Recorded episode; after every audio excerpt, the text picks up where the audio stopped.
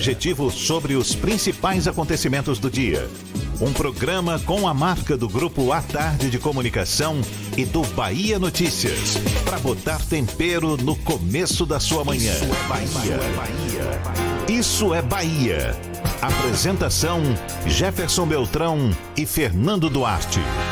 Isso é Bahia. Oferecimento. AutoSar de Veículos. Seminovos com IPVA grátis. Shopping Bela Vista, segundo piso. Reservato. Pronto para morar na graça. 4020-3538. Escola SESI. Você constrói o seu mundo. Matrículas abertas. Ensino fundamental e médio. Verão em Baza. Onde chegar, a onda é economizar. Chance única Ferreira Costa. As melhores ofertas do ano e toda a loja em até 10 vezes sem juros.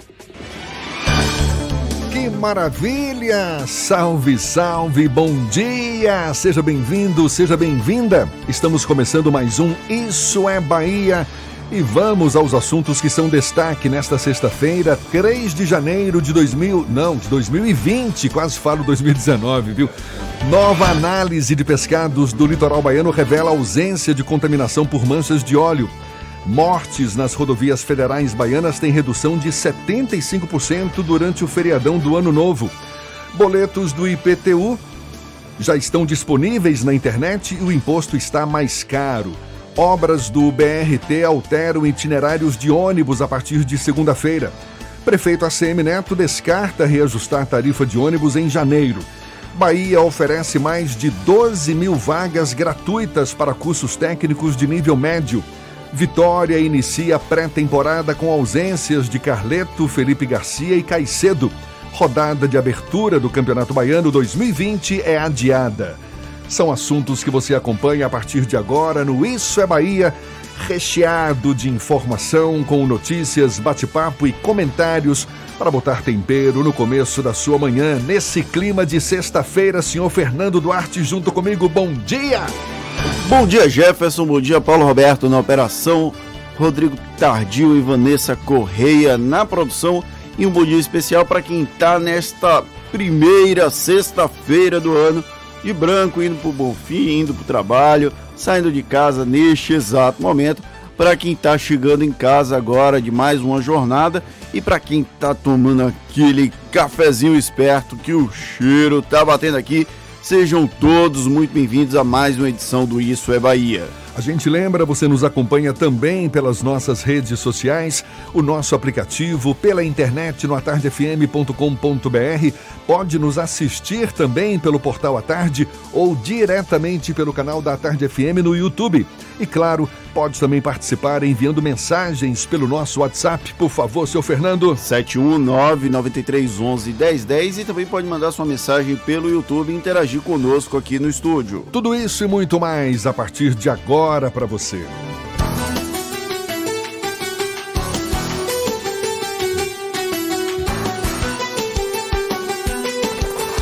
Isso é Bahia. Previsão do tempo.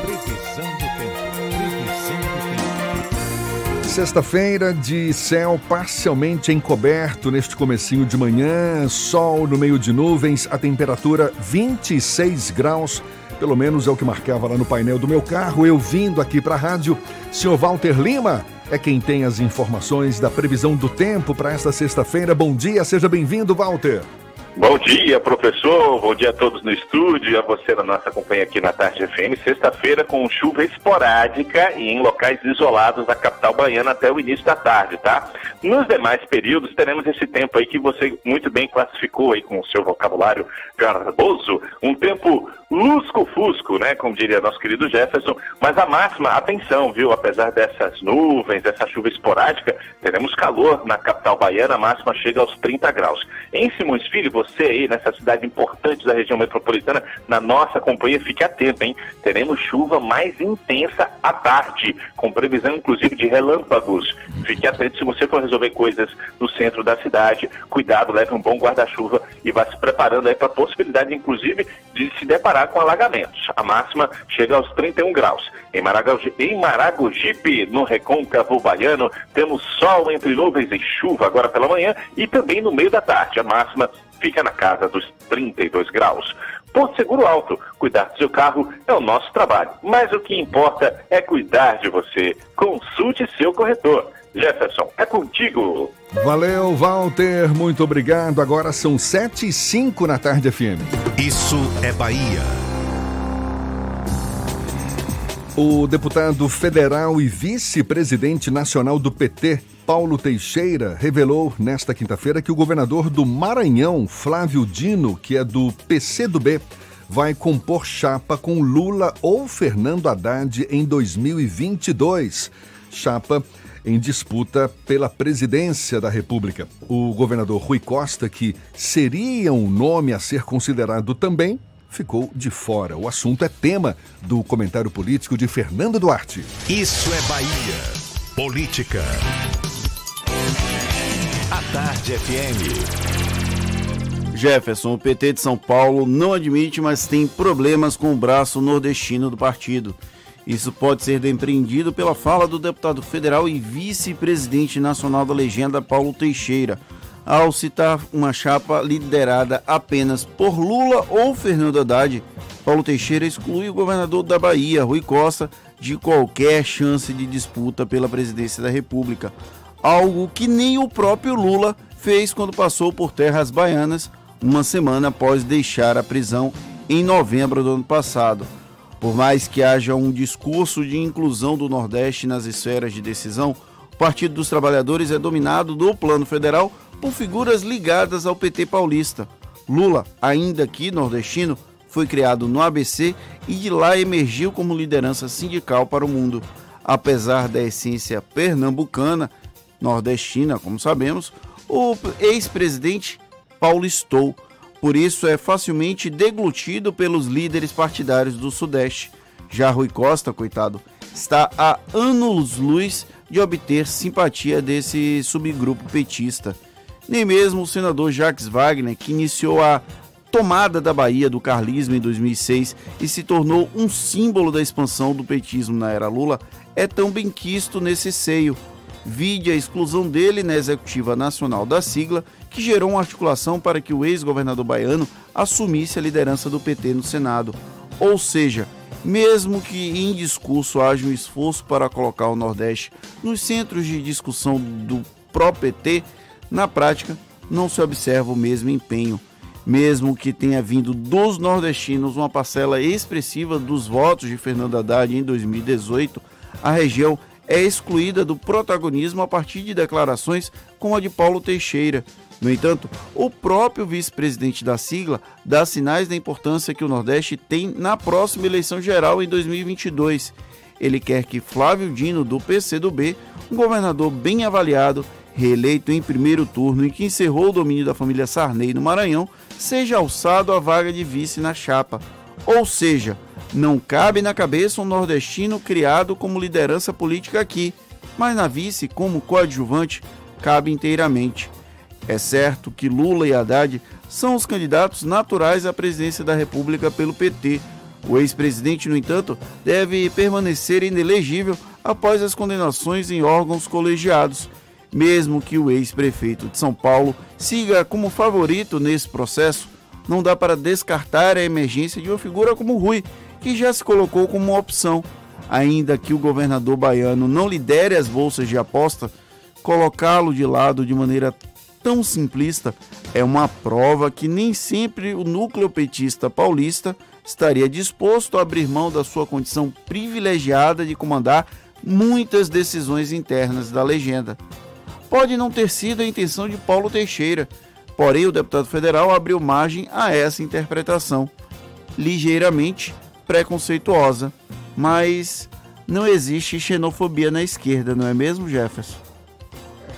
no mínimo, suspeita, né? Toda essa situação.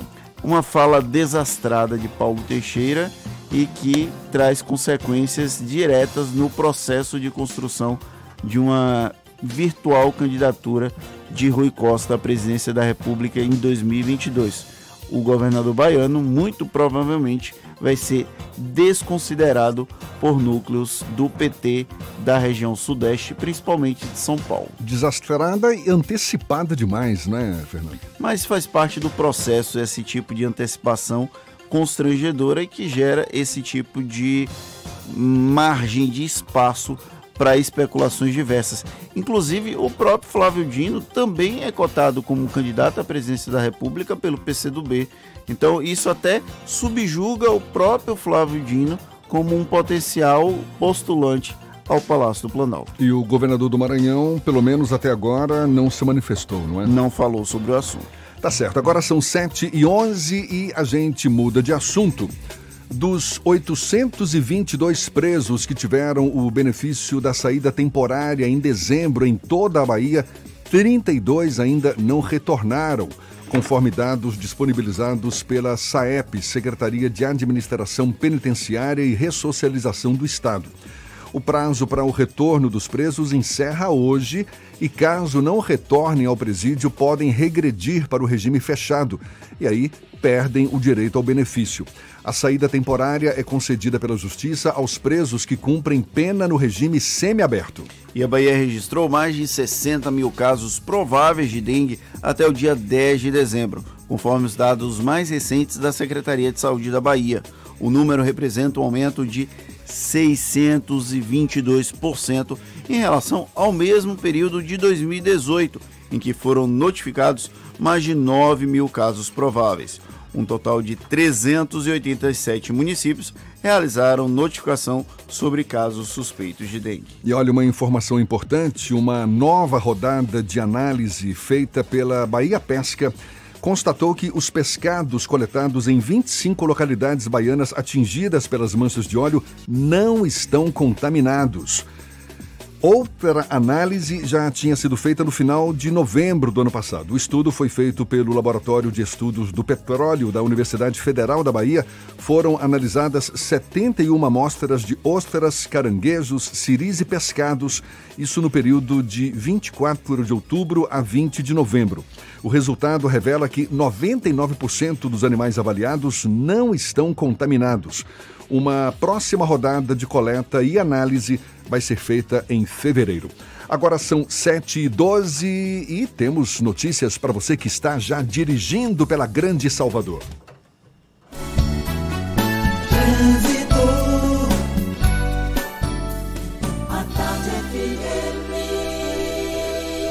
Oferecimento. O ano virou. Vire a chave de um seminovo Bahia VIP Veículos. Avenida Barros Reis, Retiro. Monobloco, o pneu mais barato da Bahia, a partir de R$ 149,90. 0800 111 70 80. Link dedicado e radiocomunicação é com a Softcomp. A gente está prestes a decolar, sobrevoar a Grande Salvador, mas já temos notícias. Cláudia Menezes é quem está a postos de olho nos motoristas. Bom dia, Cláudia. Bom dia para você, Jefferson. Bom dia especial aí para a turma do Isso é Bahia, Fernando, Tardio, Paulinho, todos vocês que estão aí acompanhando o programa, nossos ouvintes. Olha, a gente tem informação agora de Lauro de Freitas, viu? A Estrada do Coco, no sentido Salvador, está fluindo muito bem. No sentido litoral, tem só alguns pontos de intensidade, nada que chega a preocupar. E se você está saindo de Itapuã, vai aí a dica. Você pode pegar a paralela ou a orla para chegar na região do Iguatemi. Estão fluindo muito bem. Alarme monitorado Verisure, solução ideal em segurança para sua casa ou comércio. Instalação rápida e simples, sem fios e sem obras. Acesse verisure.com.br e contrate. Jefferson, volto contigo. Valeu, Cláudia. Tarde FM de carona com quem ouve e gosta. Os boletos do IPTU 2020 de Salvador já estão disponíveis na internet e o imposto está mais caro. A gente dá os detalhes já já. Agora, 7 e 14 na Tarde FM. Você está ouvindo Isso é Bahia. Exposição Hiperrealismo no Brasil do artista visual Giovanni Caramello, único escultor hiperrealista brasileiro. Uma exposição inédita que traz 10 obras que reproduzem com impressionante precisão de detalhes figuras humanas altamente expressivas. De 20 de novembro a 26 de janeiro na Caixa Cultural Salvador, Rua Carlos Gomes 57 Centro. Entrada franca. Classificação 14 anos. Realização via Press Comunicação e Eventos. Informações 3421 4200. Patrocínio Caixa e Governo Federal. Se o corpo é magro, se o músculo é fraco, o que a gente quer? Saúde! Porque a gente quer? Saúde! Coba Vital, presente no dia a dia. Coba Vital, pra toda a sua família, pra melhorar Coba Vital. Coba Vital é um estimulante de apetite para crianças e adultos que desejam crescer e ter o peso adequado. Coba Vital, para aumentar a fome de saúde. Coba Vital é um medicamento. Seu uso pode trazer riscos. Procure o um médico e farmacêutico. Leia a bula. Monobloco, o pneu mais barato da Bahia. 0800 111 70 80 e a hora certa. Agora, 7h16 na tarde FM. Um bom dia para você. Você sabia que na Monobloco os pneus velhos deixados pelos clientes podem virar chachim, cadeira e até asfalto? E que a Monobloco apoia o esporte amador e a cultura? E que também na Monobloco uma parte do lucro do serviço do seu carro você pode direcionar para algumas instituições beneficentes? Não sabia? Então se ligue. Monobloco faz tudo de mecânica e tem o pneu mais barato da Bahia. Água de Meninos, Lauro de Freitas e Abrantes. 0800 111 7080. Voltamos a apresentar Isso é Bahia. Um papo claro e objetivo sobre os acontecimentos mais importantes do dia. A gente segue juntos aqui pela Tarde FM. Temos notícias que chegam da redação do portal Bahia Notícias. Lucas Arras, por favor, Lucas, bom dia. Bom dia, Jefferson. Líder, líderes políticos ligados à Igreja Universal do Reino de Deus e que participam da gerência do Partido Republicanos não devem comparecer ao evento em que o prefeito ACM Neto anunciará o seu candidato à sucessão à Prefeitura de Salvador. O evento que acontece na manhã da próxima segunda-feira deve anunciar o vice-prefeito Bruno Reis como candidato do grupo de Neto na capital. Presidente do Republicanos e vereador do partido, Márcio Marinho e Luiz Carlos já são dois desfalques confirmados no evento. Nos bastidores, integrantes do Republicanos têm demonstrado insatisfação com a prefeitura. Dizem que outros partidos têm tido mais prioridade no debate sobre a sucessão de Neto em 2020. E o caminho da fé, trajeto para a peregrinação dos fiéis em Salvador, não ficará pronto antes da lavagem do Bonfim, que esse ano acontece no dia 16 de janeiro.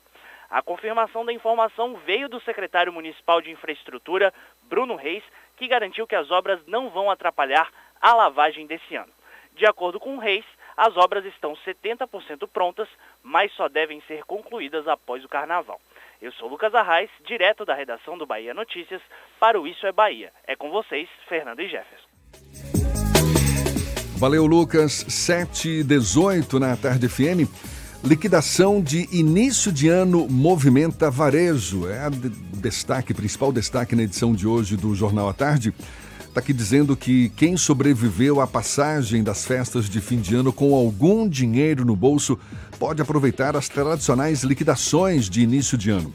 A temporada de promoções já começou no varejo baiano e ontem atraiu quantidade significativa de consumidores. A promessa é de descontos de até 70%. Para o varejo, a iniciativa é uma forma de movimentar estoques e prolongar o período de alta na demanda por produtos, inclusive aqueles relacionados ao período de volta às aulas, que acontece no início de fevereiro. Mas não se trata apenas de queima de estoque, como alertam alguns empresários que sinalizam também a existência de produtos novos.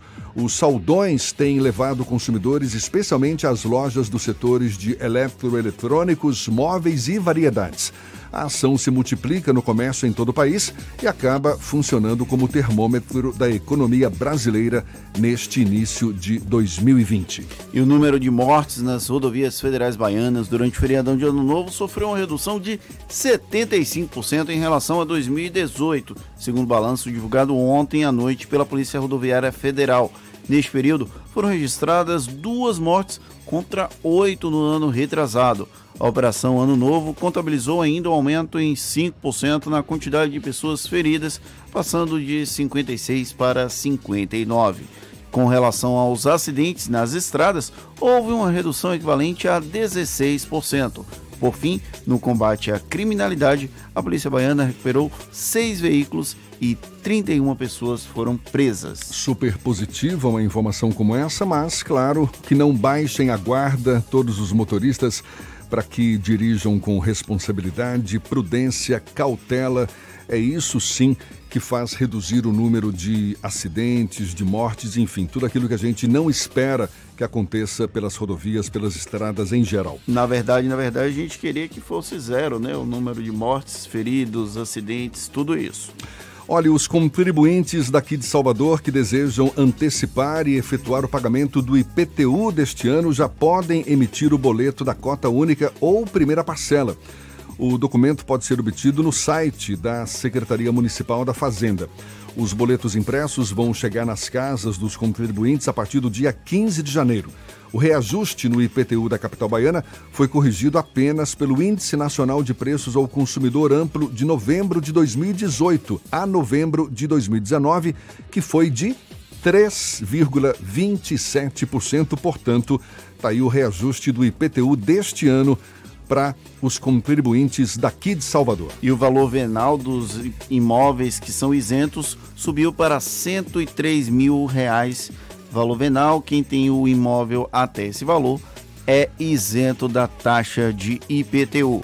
Em, razões da, em razão das obras do BRT, a partir da próxima segunda-feira, o itinerário de 22 linhas que trafegam pelo corredor exclusivo da ligação Iguatemi Paralela vão sofrer mudanças. A via que é acessada pelos coletivos nas imediações do supermercado G Barbosa vai ser bloqueada. Com a interdição, as linhas vão fazer paradas no ponto do Detran, sentido Iguatemi, e também ao lado da Praça Newton Rick.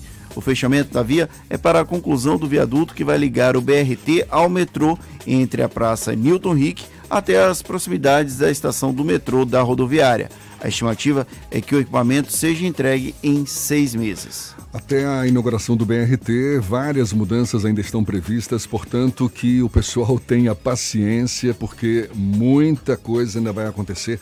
Está previsto para 2020 agora, mas muitas Uma obras. parte do BRT. Primeira etapa. tem outras etapas, então a gente precisa realmente se acostumar com esse tipo de intervenção.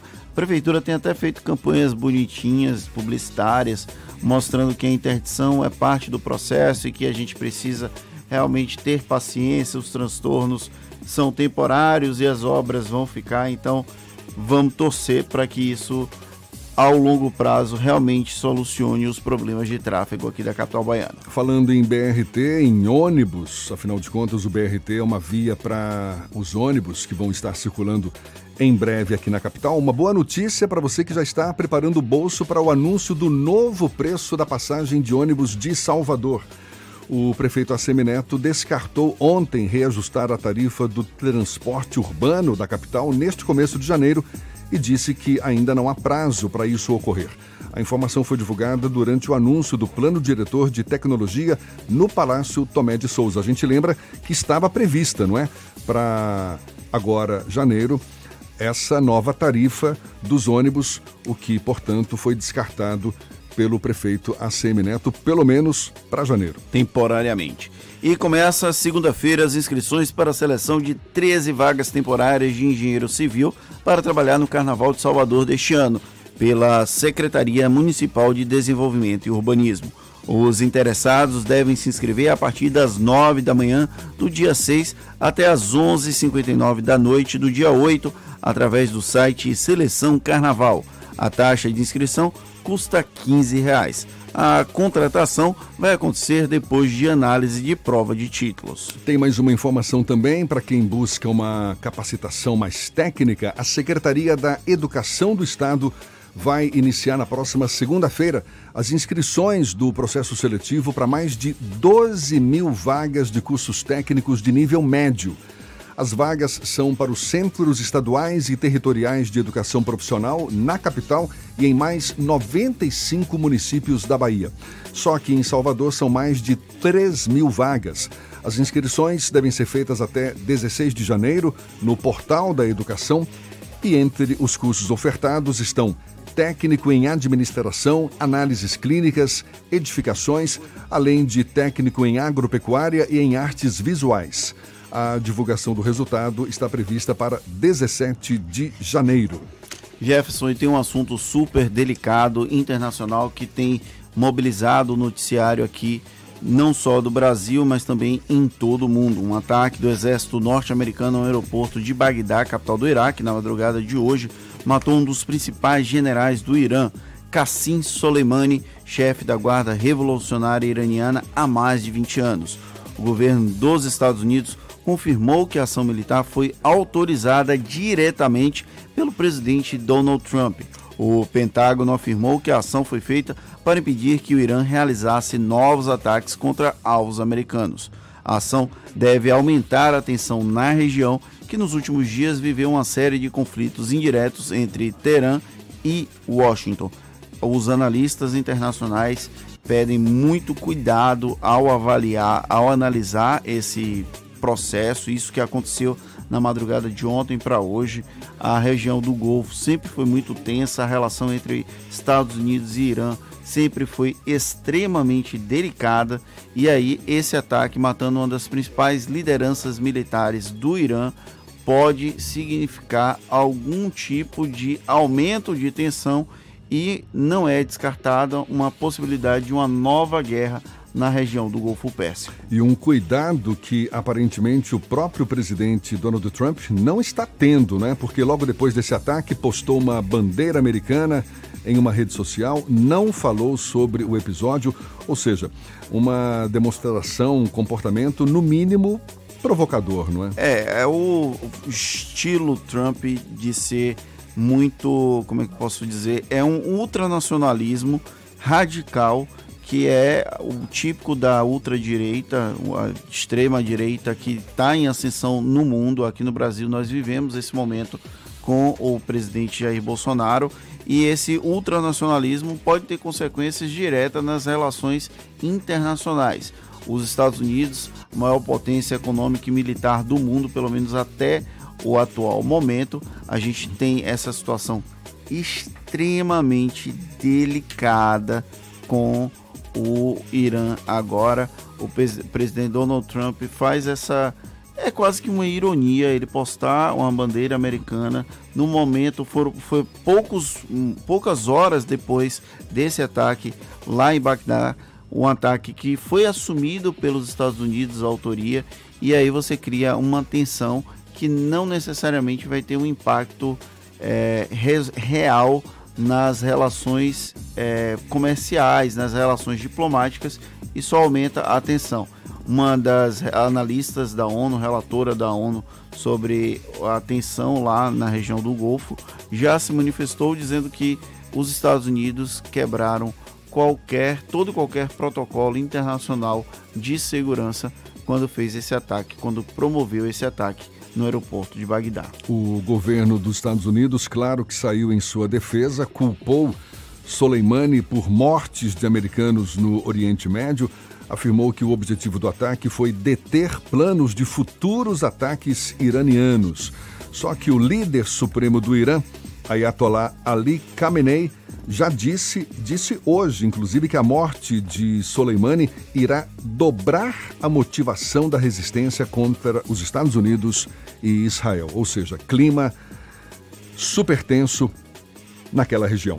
Donald Trump acende um rastilho de pólvora numa região que é rica em petróleo, ou seja, pode explodir a qualquer momento. Agora são 7h29 na tarde FM.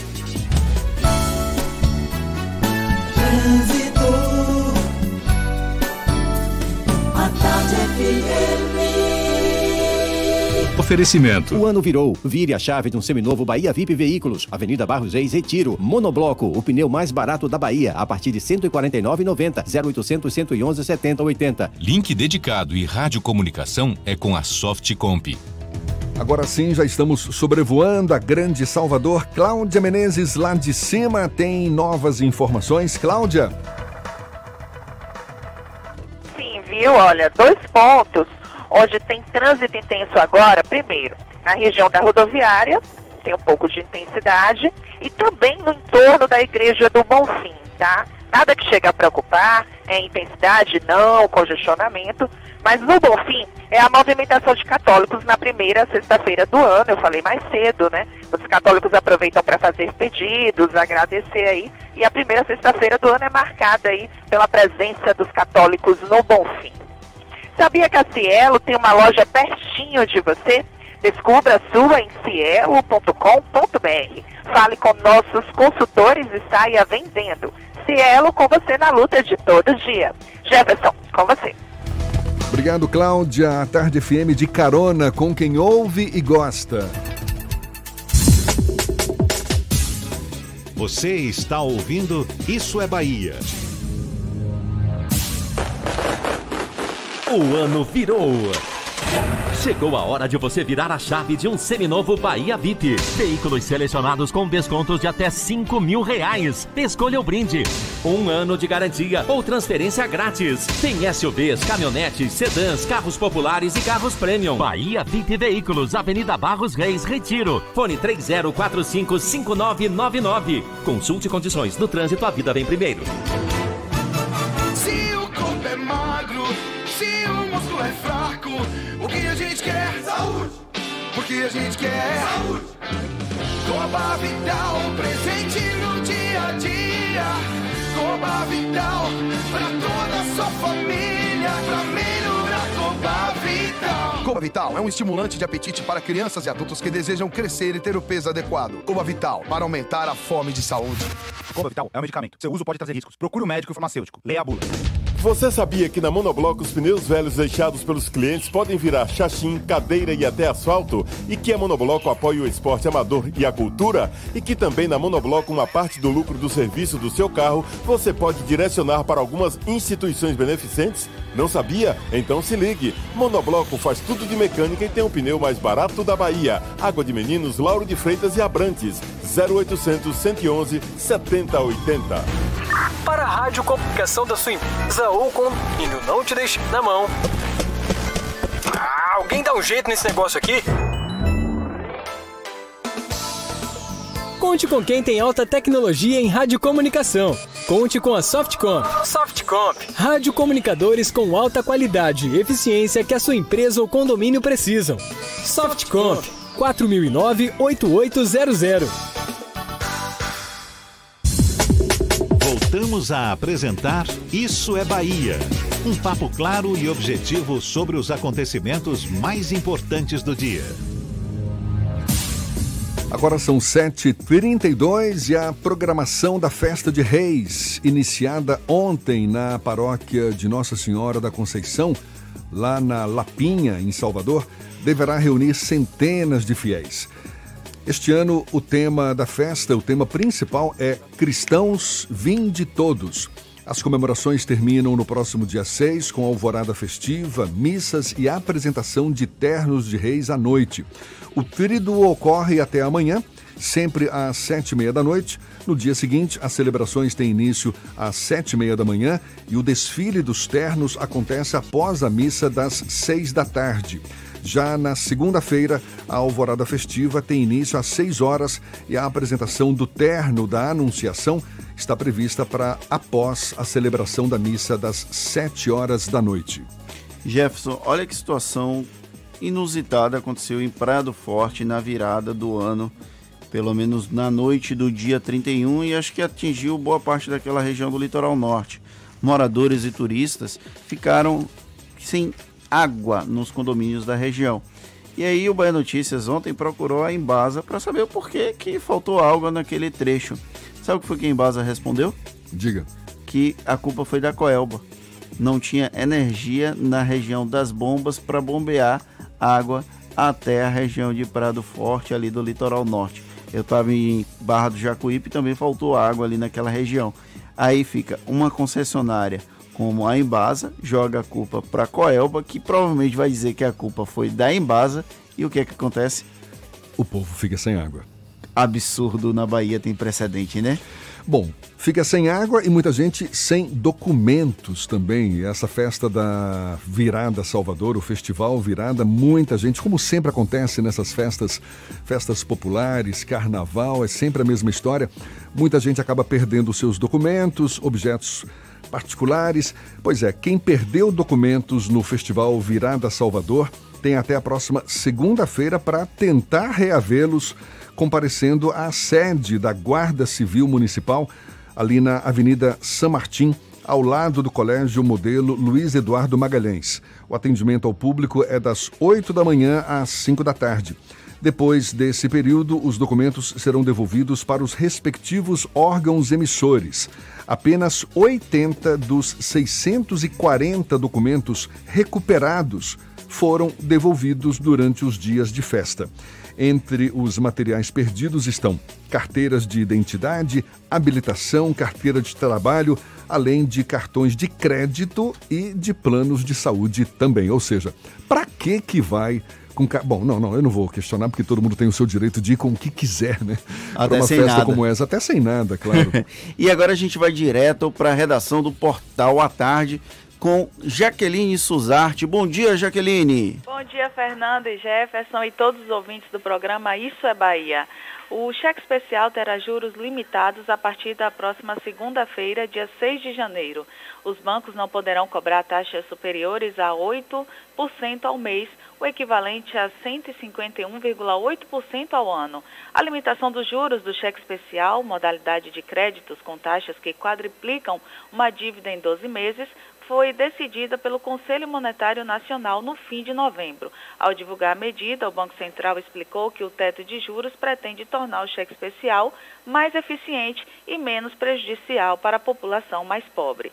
E o projeto de inclusão para a praia começa amanhã na praia de Ondina, em Salvador. O banho assistido para deficientes físicos e pessoas com mobilidade reduzida acontece sempre aos sábados, das 8 às 12 horas, até o dia 4 de fevereiro. Esta é a sétima edição do projeto que levará ao público cadeiras anfíbias e acessórios flutuantes além de assistência com professores e alunos dos cursos de fisioterapia, medicina, biomedicina, enfermagem e educação física. Essas e outras notícias você encontra no portal atarde, atarde.com.br. É com vocês. Obrigado, Jaque. Agora 22 minutos para as 8 horas. Claro que hoje a situação já deve estar mais normalizada, mais tranquila. Agora, ontem, quem utilizou o serviço do sistema Ferryboat teve que exercitar a paciência. A gente até comentou isso nos bastidores, também perto de Nazaré das Farinhas, não foi, Fernando? Havia Nazaré uma... das Farinhas chegou a ter um engarrafamento de 2 quilômetros na entrada da cidade, apenas com o fluxo de veículos que iam em direção ao Baixo Sul baiano. Pois é, e ontem pessoal que estava voltando para Salvador reclamou do tempo de espera, principalmente para embarcar lá em Bom Despacho, na ilha de Taparica. Chegava no mínimo a uma hora e meia o tempo de espera nas filas de veículos e pedestres. O fluxo de pedestres e veículos ficou intenso durante o dia todo, praticamente, tanto no de Bom Despacho como também no terminal de São Joaquim. Isso segundo informações da Internacional Travessias. Segundo a operadora do serviço, estão em operação seis ferres com saídas em horários regulares, ou seja, de hora em hora, e viagens extras, mas os usuários enfim, registraram essa reclamação Agora, principalmente deixa eu te falar uma coisa. manhã essa, de ontem. Essa previsão de uma hora e meia para embarque é uma mentira deslavada porque se você. No mínimo. Quem né? tá ouvindo. Quem, se tem alguém na fila do ferry hoje, vai confirmar. Eu já peguei uma fila do ferry de. Eu fiz de Valença a Salvador, que normalmente ficaria entre duas horas e meia, três horas, estourando quatro horas com espera no ferryboat. Num Réveillon, eu fiquei nove horas na fila. Nove horas. Eu cheguei quatro da tarde, e aí embarquei mais de 22 horas. Bote mais de 22 horas nisso. É um absurdo o que se faz com o sistema Ferryboat. Isso não é um problema da Internacional Travessia, não, é histórico. Teve a TWB, teve a companhia de, de navios aqui da Bahia, que foi antecessora antes da, do processo de privatização.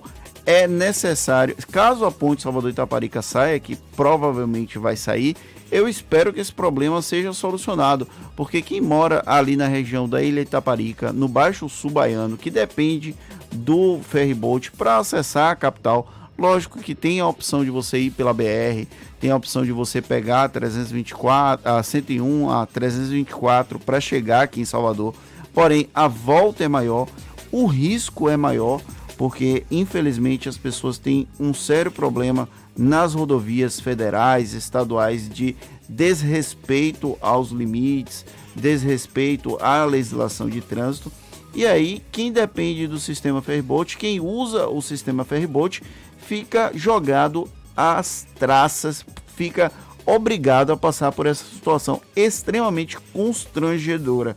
Eu estou evitando ir para minha cidade natal agora no verão, porque é inviável pegar a fila do ferryboat. É, mas você que tem um iate, né? Você tem pelo menos a Não, opção. eu não sou Paulinho, Jefferson. Você está confundido. Quem Eu tem quero o ver- iate é Paulo Roberto. Eu quero ver quando a ponte Salvador Itaparica estiver já funcionando, como é que a concessionária do sistema ferryboat vai se comportar. Se é que vai se manter, né? Como uma opção. Segundo o governo do estado, vai manter. Mas isso aí é uma dúvida. Jefferson, tem uma informação aqui de última hora. Desde as primeiras horas da manhã de hoje, 13 mandados de busca e apreensão estão sendo realizados, estão sendo cumpridos no condomínio Santa Luzia, na Avenida Jequitaia, no bairro do Comércio, aqui em Salvador. Até o momento, 10 pessoas haviam sido conduzidas. De acordo com a Secretaria de Segurança Pública, a ação busca encontrar armas e pessoas envolvidas com crimes de homicídio na capital baiana. Olha, uma notícia que é um alento para quem já está de olho nesse fim de semana. A gente começou o ano com fortes chuvas, não foi? Teve ah, inclusive chuva de granizo, quase que inédito isso em Salvador. Pois Campanha é, essas... publicitária de Frozen 2. É, essas fortes chuvas que têm marcado o início do ano devem perder força a partir de hoje e garantir um final de semana com sol, pelo menos na maior parte da capital baiana. Segundo a Defesa Civil de Salvador, a previsão é de sol com chuva isolada nesses próximos dias. O chamado sistema de vórtices ciclônicos de altos níveis, responsável por causar as tempestades, trovões e essa incomum chuva de granizo que aconteceu na quarta-feira, pois é, esse sistema está se deslocando lentamente para o oceano, reduzindo assim a possibilidade de tempo instável. Não deixa de ser uma boa notícia para esse fim de semana. É, para quem gosta de praia, tem uma opção. E Jefferson, sabe o ataque à sede do Porta dos Fundos no Rio de Janeiro? Sim. A polícia do Rio de Janeiro descobriu que Eduardo Fauzi, único dos cinco suspeitos identificados no ataque à produtora, está em Moscou, na Foi- Rússia. Foi para Moscou, né? Sim, segundo a apuração, Eduardo viajou na tarde do dia 29 de dezembro para Paris, um dia antes da expedição do mandado de prisão. A polícia já pediu a inclusão dele no nome na lista de procurados pela Interpol. Inclusive, eu até já li se é possível o processo de interdição de interdição de extradição do Eduardo Fauzi. O Brasil tem tratado de, de extradição assinado com a Rússia, então é possível, porém o país precisa pedir a inclusão dele na lista vermelha da Interpol. Tá certo, agora são 17 minutos para as 8 na tarde FM. Isso é Bahia. Economia. A Tarde FM. Bom dia, Jefferson. Bom dia, Fernando. Bom dia, ouvintes da Rádio A Tarde FM. Ontem as bolsas de valores abriram o ano com novos recordes, em meio à euforia com o avanço do acordo comercial entre Estados Unidos e China e com as medidas de incentivo anunciadas pelo Banco Central Chinês durante as comemorações do Ano Novo. A expectativa é de que as medidas vão evitar uma retração maior da economia mundial desse ano e vão ajudar ainda mais a esperada retomada da economia brasileira. O Ibovespa acabou superando os 118 mil pontos durante o pregão pela primeira vez na história e fechou em nível recorde de 118.573 pontos, com alta de 2,53%, maior alta desde 21 de maio, quando a bolsa subiu 2,76%. Já o dólar fechou em leve alta de 0,17% a R$ 4,03, aguardando a ata da reunião de política monetária do Federal Reserve, o Banco Central Americano, que sai hoje e pode dar pista sobre os juros nos Estados Unidos. Além disso, hoje também saem indicadores de emprego e inflação na Alemanha e atividade nos Estados Unidos. A todos, bom dia, bons negócios. Meu nome é André Luz, meu sócio da BP Investimentos. Isso é Bahia. Apresentação: Jefferson Beltrão e Fernando Duarte. A Tarde FM. Quem ouve, gosta.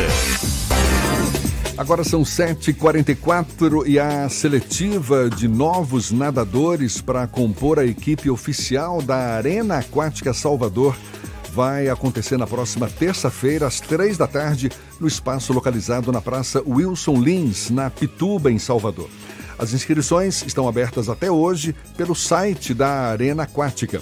Os candidatos vão ser submetidos a uma análise, aliás, a uma avaliação realizada pela equipe técnica da Arena. No ano passado, 80 atletas de alto rendimento passaram a integrar o grupo, representando assim Salvador em competições dentro e fora da cidade. E a estreia do Campeonato Baiano vai ser adiada para o dia 22 deste mês. Previsto para começar no dia 15, o torneio vai ter cinco jogos na rodada de abertura. O anúncio oficial da Federação Baiana de Futebol vai acontecer na segunda-feira, de acordo com o presidente da entidade, Ricardo Lima. O motivo do adiamento foi um problema relacionado aos direitos de transmissão. E o Vitória já se reapresentou, deu início à preparação para a temporada 2020. Segundo a assessoria de imprensa do clube, os jogadores Carleto, Felipe Garcia e Jordi Caicedo não se reapresentaram por problemas de passagem. O rubro-negro baiano volta a campo no próximo dia 22, quando estreia no Campeonato Baiano diante do Jacobina no Barradão. A equipe principal do Leão vai contar com reforços este ano, como por exemplo do lateral esquerdo Rafael Carioca, também Gerson Magrão, Júnior Viçosa e o meia Alisson Farias. Agora, 7h46 na Tarde FM. Shows, dança, teatro, música, diversão. Ouça agora as dicas da Marcita com Márcia Moreira. Olá, vamos às dicas para esta sexta-feira. A peça Bofetada volta aos palcos baianos para a nova temporada de verão. Uma ótima oportunidade para conhecer, rever e se divertir com as novidades dos 11 personagens da Companhia Baiana de Patifaria. De 4 de janeiro a 29 de fevereiro, sempre aos sábados às 8 da noite, no Teatro Isba, em Ondina. Ingressos a R$ 50 e 20 reais, a venda também no Ingresso Rápido. Uma boa opção para este fim de semana é visitar as exposições que estão em cartaz. No Palacete das Artes, na Graça, tem a mostra Fatura e Abundância, com originais da artista Eliana Kertz, com cadernos, rascunhos e depoimentos, além de réplicas gigantes de suas famosas gordinhas. A curadoria do artista multimídia Gringo Cardia.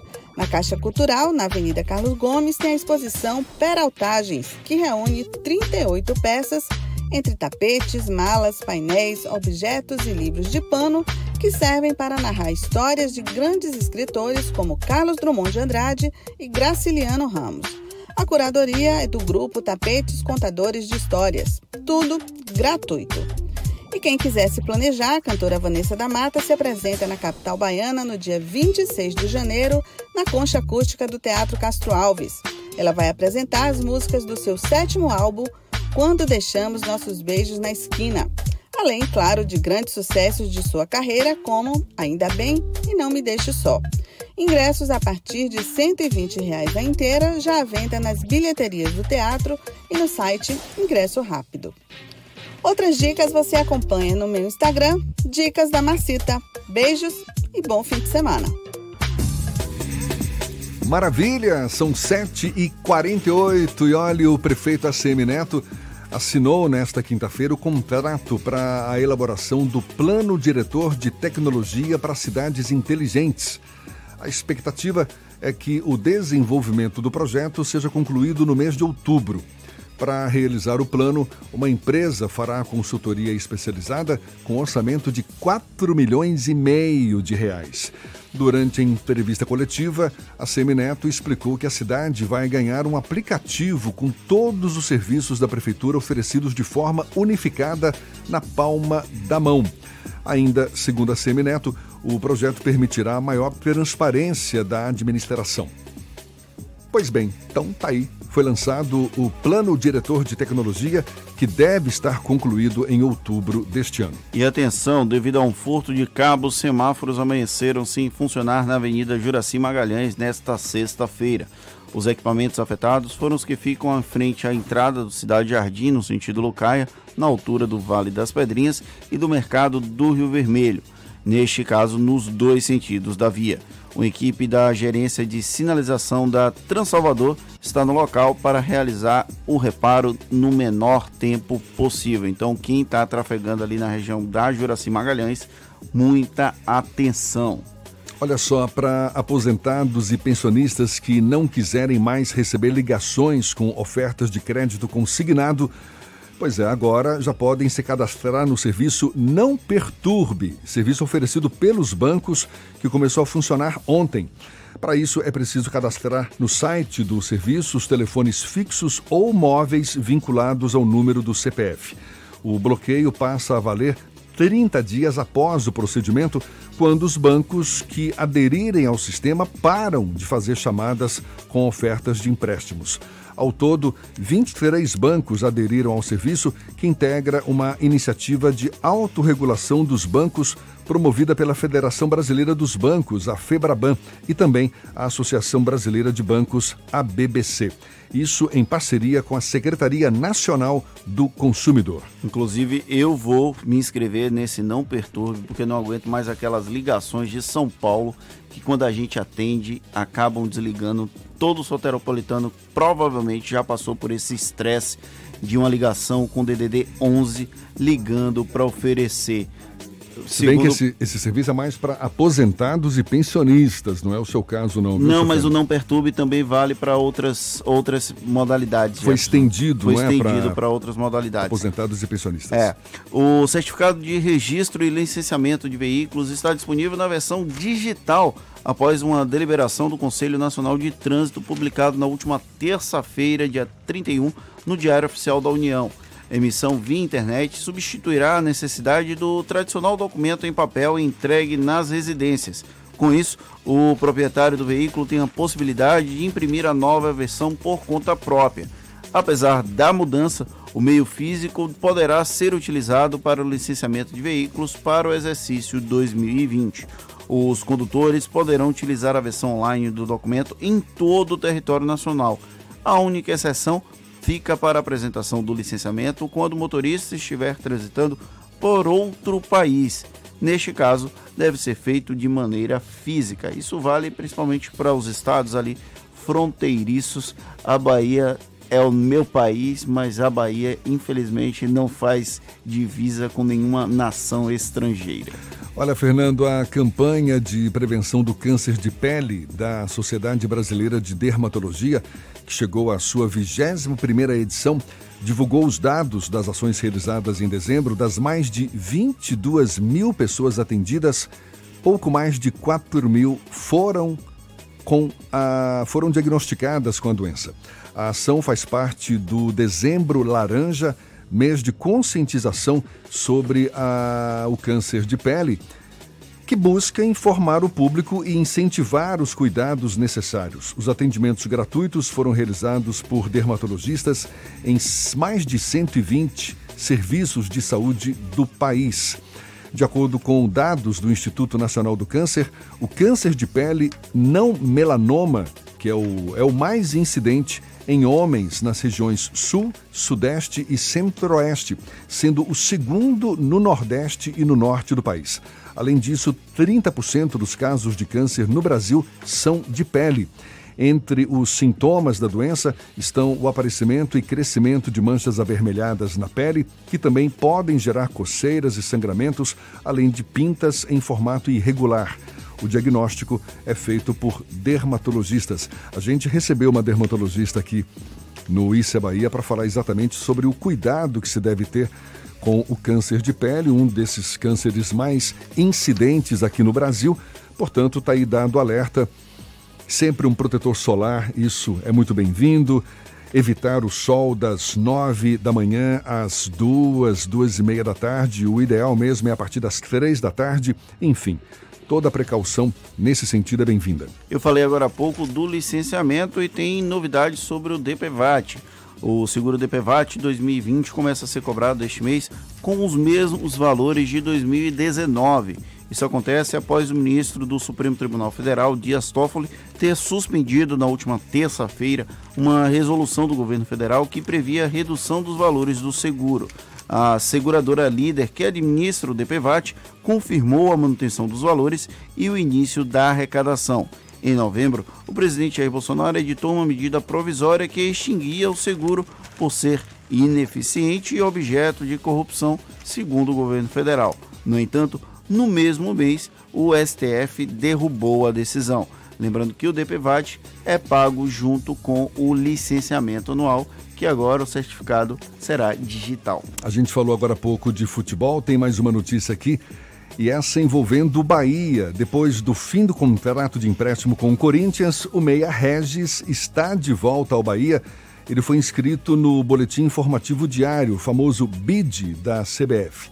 Deve se apresentar junto com todos os demais jogadores no próximo dia 6, portanto, segunda-feira agora.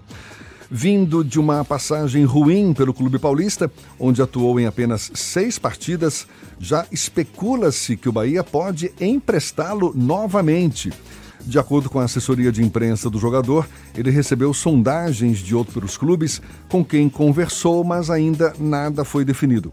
Regis tem contrato com o Bahia até o fim deste ano e, de acordo com o que foi apurado, o técnico Roger Machado parece gostar do meia.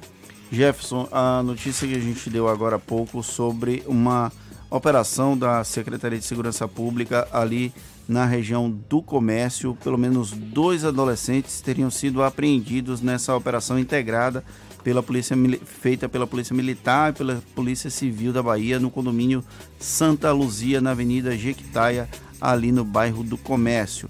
A operação tem como objetivo interceptar práticas criminosas e violentas na região.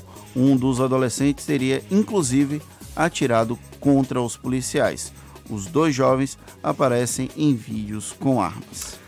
Agora são 7h56 e a comunidade do bairro do Imbuí, em Salvador, vai receber neste sábado a primeira horta urbana de 2020.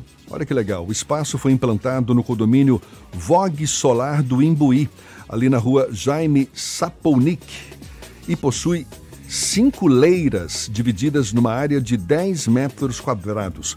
O local conta com pés de hortelã, beterraba, cebolinha, manjericão, orégano, salsa, pimentão, alface. Esta será a horta de número 50 a ser entregue pela Prefeitura de Salvador, na capital baiana. No ano de 2019, foram inauguradas 15 áreas para cultivos de legumes e hortaliças. Essa ação tem permitido a transformação de áreas degradadas ou subutilizadas em espaços verdes e envolve parceria entre a CECIS e os cidadãos. O pedido de implantação de hortas comunitárias pode ser feito pelo telefone 71 3611 3802. 3611 3802. Depois dessa solicitação, equipes do órgão municipal realizam avaliação técnica da área de implantação até a doação de mudas e sementes. Agora, 7h58 na tarde FM.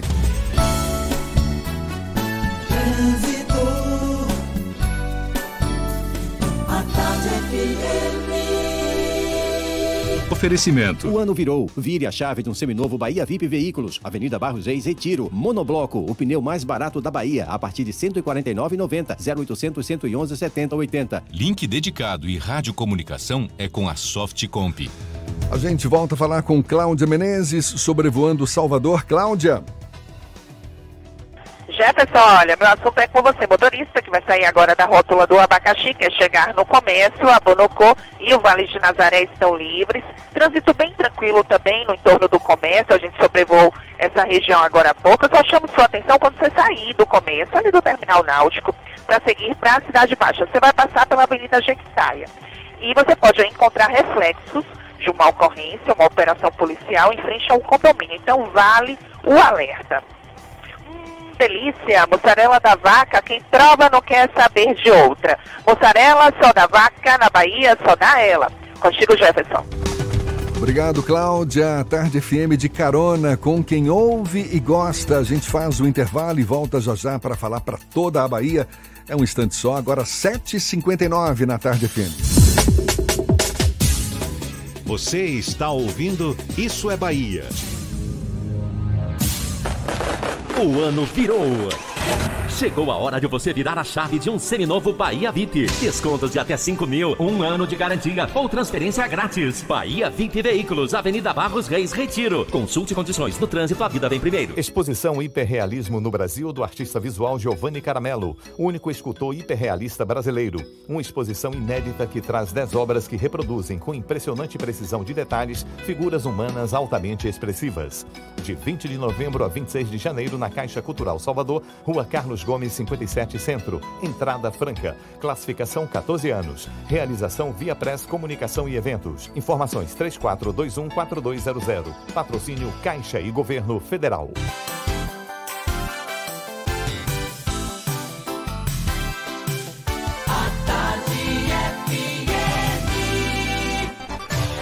Atenção, emissoras afiliadas à Tarde FM. Em 5 segundos, Isso é Bahia para todo o estado.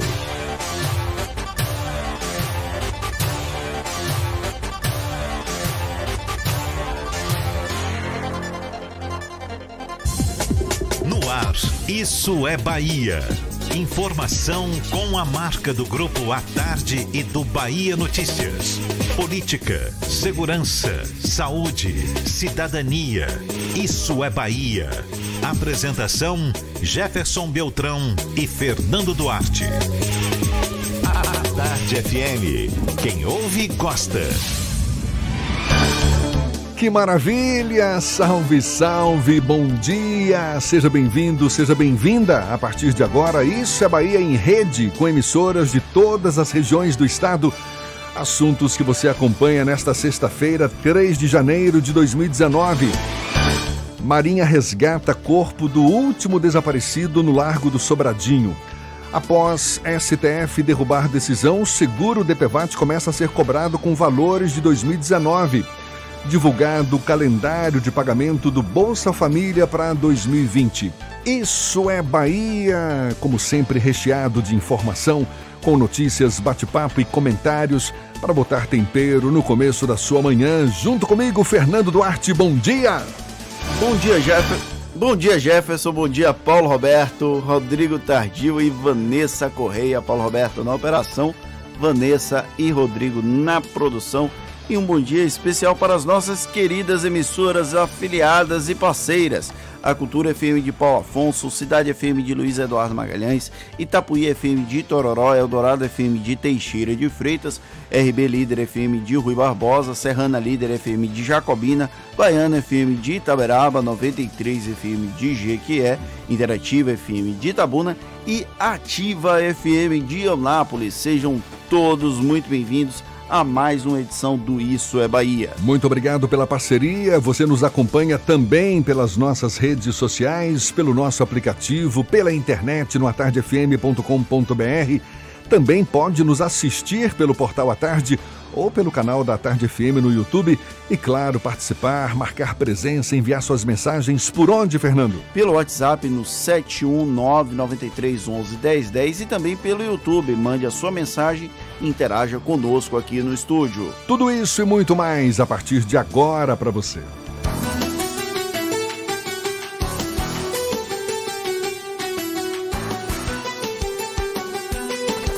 Isso é Bahia. Previsão do tempo. Previsão do tempo. A sexta-feira amanheceu com muitas nuvens, céu parcialmente encoberto, sol também ali dando a sua a sua graça, a temperatura no comecinho da manhã 26 graus e o sol deve prevalecer ao longo do dia, inclusive há previsão de tempo estável também para o fim de semana em Salvador. Será que situação semelhante no interior do estado? Walter Lima é quem tem as informações. Seja bem-vindo mais uma vez, senhor Walter. Bom dia, Jefferson. Bom dia a todos aí no estúdio e a você na nossa companhia em todo o estado da Bahia. Vamos passear pelo interior, começando a falar com os nossos amigos em Rui Barbosa, na Chapada Diamantina, essa cidade que tem uma feira bastante conhecida na região. Teremos tempo chuvoso ao longo do dia, com a maior intensidade se concentrando no final da tarde, inclusive com relâmpagos. Essa mesma previsão está válida para o sábado e no domingo, Rui Barbosa e regiões próximas ficam com tempo nublado e somente chuva intensa no final da tarde. Esse clima, inclusive, Jefferson, refresca um pouco a temperatura na região, que geralmente costuma ultrapassar os 30 graus. Nesse final de semana, os termômetros não vão passar da casa dos 30 graus. Saindo da Chapada e indo para o extremo sul do estado, falamos com você que está na nossa companhia em Teixeira de Freitas e municípios vizinhos. Uma ótima sexta para todos nós. Temos uma trégua na chuva que caiu durante a madrugada, Jefferson, mas volta a chover na região forte, inclusive com possibilidade de alagamentos no período da tarde. Essa chuva vai persistir no sábado e no domingo dá uma trégua, mas o sol fica encoberto. A máxima chega aos 33 graus no domingo. Alarme monitorado Verisuri, solução ideal em segurança para sua casa ou comércio. Instalação rápida e simples, sem fios e sem obras. Acesse verisuri.com.br e contrate. É contigo, Jefferson. Valeu, Walter. Muito obrigado. Agora 8 e 5 na tarde FM. Isso é Bahia. O presidente Jair Bolsonaro sugeriu nesta quinta-feira pelo Twitter uma enquete aos seus seguidores para saber se se deveria ou não sancionar o fundo eleitoral de 2 bilhões de reais. Só que ao mesmo tempo, ele sinaliza que vai sancionar o fundo com o receio de, abre aspas, incorrer em crime de responsabilidade. Fecha aspas. O assunto é tema do comentário político de Fernando Duarte. Isso é Bahia. Política. A Tarde FM. Pois é, Jefferson, o fundão eleitoral voltou a dominar o noticiário político nesta quinta-feira, após ameaçar não sancionar a rubrica de 2 bilhões de reais prevista no orçamento para o fundão. O presidente Jair Bolsonaro admitiu que vai sancionar a lei orçamentária anual sem vetar este trecho. Para quem não lembra, houve uma queda de braço entre uma sopa de letrinhas de diversos partidos. Isso aí vai desde o PT até o PS, PSDB, PMDB. Houve toda uma junção de partidos e o governo federal nesse embate. Quando o orçamento ainda estava em discussão na Câmara dos Deputados, os parlamentares propuseram ampliar para 3,8 bilhões de reais o valor do fundão entre idas e vindas, o Congresso Nacional recuou e manteve a cifra original enviada pelo Executivo. Ontem, após anunciar a possibilidade, a indicação de sanção do fundão, o presidente Jair Bolsonaro usou o Twitter para justificar a decisão. Segundo ele, caso não sancionasse a lei orçamentária anual nos moldes aprovados pelo Congresso, poderia incorrer em crime de responsabilidade e, consequentemente, poderia se tornar alvo de um processo de impeachment. É uma meia-verdade, até porque a possibilidade de veto existe como uma prerrogativa do executivo. O valor do fundão eleitoral seguiu uma recomendação do Tribunal Superior Eleitoral com base na legislação vigente. Logo, o fundão é imoral, isso aí ninguém discute, mas não é ilegal. O atual governo, inclusive, não fez qualquer menção a discutir privilégios e regalias dos políticos, mas figurou bem nas redes sociais por ser supostamente contra o sistema. É um governo anti-establish, mais establish possível, ainda que negue essa postura. Como uma última tentativa de reverter a popularidade negativa com a manutenção da cifra do fundão eleitoral, o presidente Jair Bolsonaro foi fazer democracia nas redes, como os partidários dele gostam de falar. E é falsa a ideia de que decisões tomadas com base nos anseios da população podem surgir nesses meios, pelo menos não por enquanto. Lógico que a imensa maioria dos seguidores de Bolsonaro vai se posicionar contra qualquer coisa que dê o menor sinal de possibilidade de impeachment, extremamente remoto no cenário atual. E até mesmo quem é adversário político dele sabe que uma nova ruptura com um impeachment não significaria qualquer melhoria na crise política brasileira. Porém, ao questionar se deveria sancionar ou não o fundão, colocando a sombra do impeachment nessa questão, o presidente joga para uma plateia ansiosa por manifestações como essa. Não nos enganemos, tudo não passa de uma estratégia de comunicação. Sim, é uma estratégia de comunicação política que deu resultado em 2018 e ainda segue dando resultado em 2019 e tende a se manter em 2020 tudo não passa de uma estratégia. Quem lembra de tropa de elite, estratégia do grego estratégia, o fundão eleitoral iria passar mesmo que Bolsonaro não fizesse qualquer alarme sobre isso. Só que sancioná-lo sem fingir que é contra não traria qualquer dividendo político ao presidente da República. Nesse imenso teatro político chamado Brasil, Bolsonaro segue como protagonista. Agora, essa sugestão de fazer uma enquete para saber se vai ou não sancionar o fundo eleitoral, isso parece muito mais pura demagogia, não é?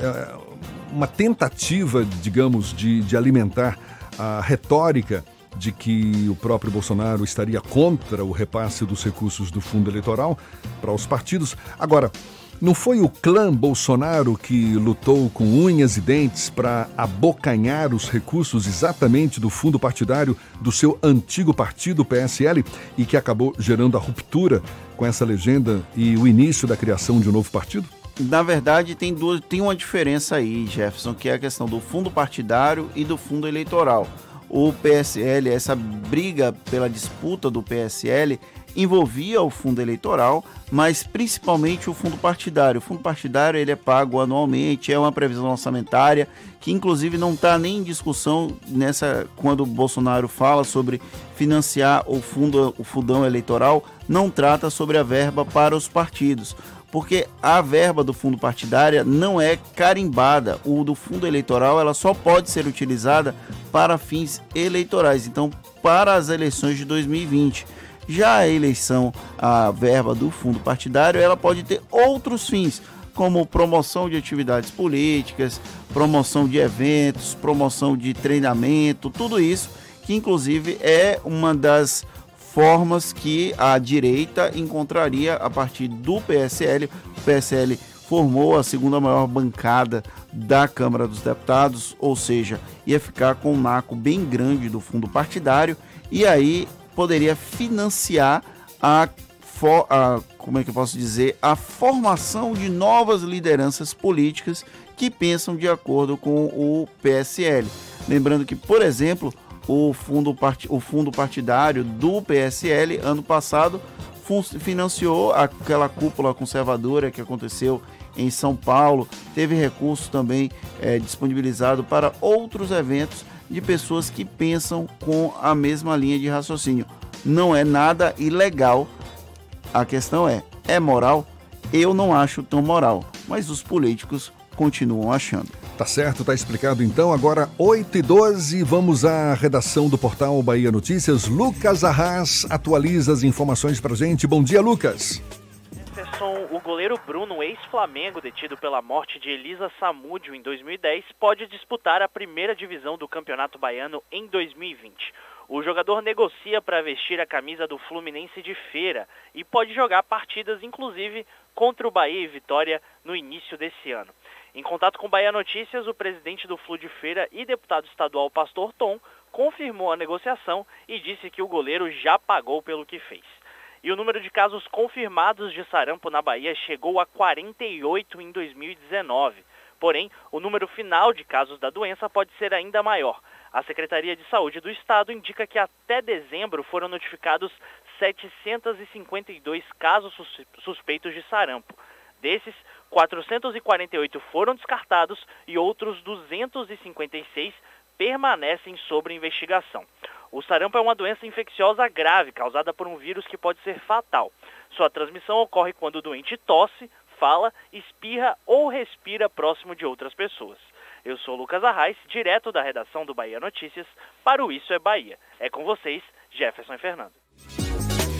Valeu, Lucas. 8 e 14, o seguro DPVAT 2020 começa a ser cobrado neste mês com os mesmos valores de 2019.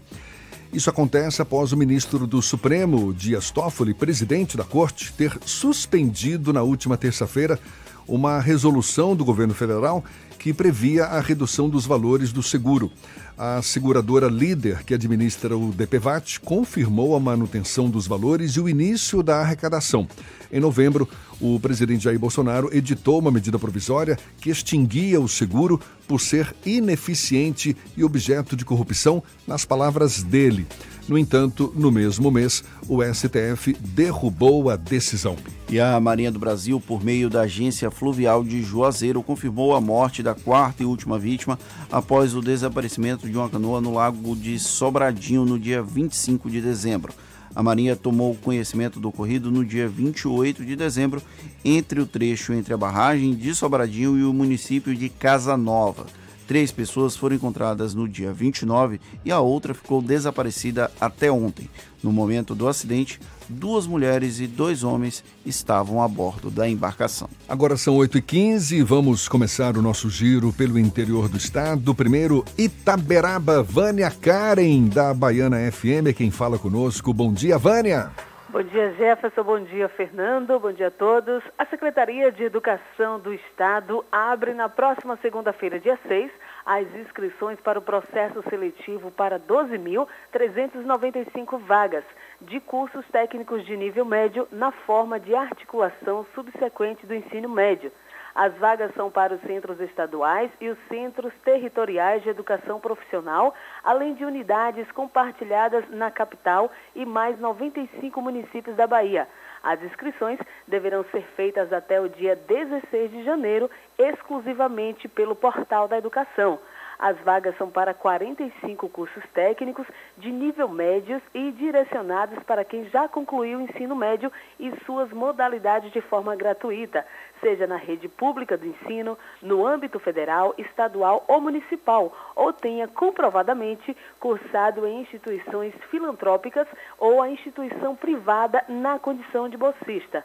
Para Itaberaba, estão previstos no edital 260 vagas e serão disponibilizados os cursos de análise clínicas, nutrição, administração, segurança do trabalho, dança, instrumento musical e agroecologia. A divulgação do resultado está prevista para o dia 17 de janeiro. A matrícula dos selecionados será no período de 28 a 30 de janeiro na unidade escolar para o qual foi classificado. O início do período letivo será no dia 10 de fevereiro. Foram essas as informações. Eu vou me despedindo de vocês, ficando por aqui. Foi muito bom estar com vocês esse mês de, de dezembro, início de janeiro. E na segunda-feira, na terça-feira, melhor dizendo, Cedinho Mascarenhas estará de volta. Jefferson Fernando. Valeu, Vânia, muito obrigado. Para a gente foi uma grande satisfação também contar com a sua participação. Agora, 8 e 17 e olhe, ainda dá tempo de conferir os últimos dias da mega decoração natalina montada pela Prefeitura na Praça do Campo Grande, em Salvador. A estrutura ficará no local até a próxima segunda-feira, portanto, agora, dia 6 de janeiro, e até lá a população poderá apreciar toda a magia dos brilhos, dos enfeites comemorativos que mudaram de imagem, não é? De cara o lugar neste que é um dos pontos de lazer mais visitados de Salvador. Neste fim de semana, três apresentações musicais vão ocorrer gratuitamente no palco. A primeira delas será no sábado, às seis e meia da noite, com o show dos Heróis da Guarda. Já no domingo, no mesmo horário, às seis e meia, anima o público o grupo da Igreja Adventista do Lobato Hands in Prize, que vai oferecer uma performance musical em Libras, linguagem brasileira de sinais. Às sete horas da noite, os Guardiões da Cidade, banda formada por oito guardas civis, levará um repertório especial para todos os gostos, com canções que passearão pelo gospel, axé, sertanejo e pagode. Portanto, até segunda-feira, a decoração natalina estará disponível para os moradores visitantes de Salvador na Praça do Campo Grande, aqui na capital baiana. E a Prefeitura de Catu anunciou a abertura de processo seletivo para a contratação temporária via reda de 361 novos profissionais de todos os níveis de escolaridade. As inscrições vão ser realizadas presencialmente no Centro de Cidadania Digital, na Praça Lourenço Olivieri, entre os dias 6 e 17 de janeiro. A taxa de inscrição custa entre 10 e 20 reais. Mais informações podem ser adquiridas no edital do certame no Diário Oficial do município. E daqui a pouquinho um bate-papo com o cantor e compositor Adelmo Cazé aqui no Isso é Bahia, portanto fique aí agora 8 e 19 na Tarde FM. Você está ouvindo Isso é Bahia. O vestibular de medicina da Unime está chegando. Vem fazer sua graduação em uma universidade que oferece apoio personalizado. E você ainda tem aula com médicos renomados, aprende em laboratórios super equipados e conta com clínica escola desde o início do curso. Formação de qualidade que ensina na prática para você se tornar o profissional que o mercado precisa. Inscreva-se com sua nota do Enem até 7 de fevereiro. unime.edu.br Unime. Todo dia é dia de acreditar. Bela Bowling, o boliche do Shopping Bela Vista. Venha se divertir. Aberto de domingo a domingo e a hora certa. A Tarde FM 8 e 19. Está pensando em um dia de diversão incrível? Então venha para o Bela Bowling, o boliche do Shopping Bela Vista. É o maior espaço de diversão com boliche de Salvador. Temos pacotes para você fazer a sua festa de aniversário ou confraternização. E de segunda a sexta, a hora de pista para seis pessoas com uma porção de batata frita sai por apenas R$ 49,90. Os sapatos são à parte. Consulte condições, traga a sua turma e aproveite. Bela Bowling, o boliche do Shopping Bela Vista, o maior espaço de diversão com boliche de Salvador.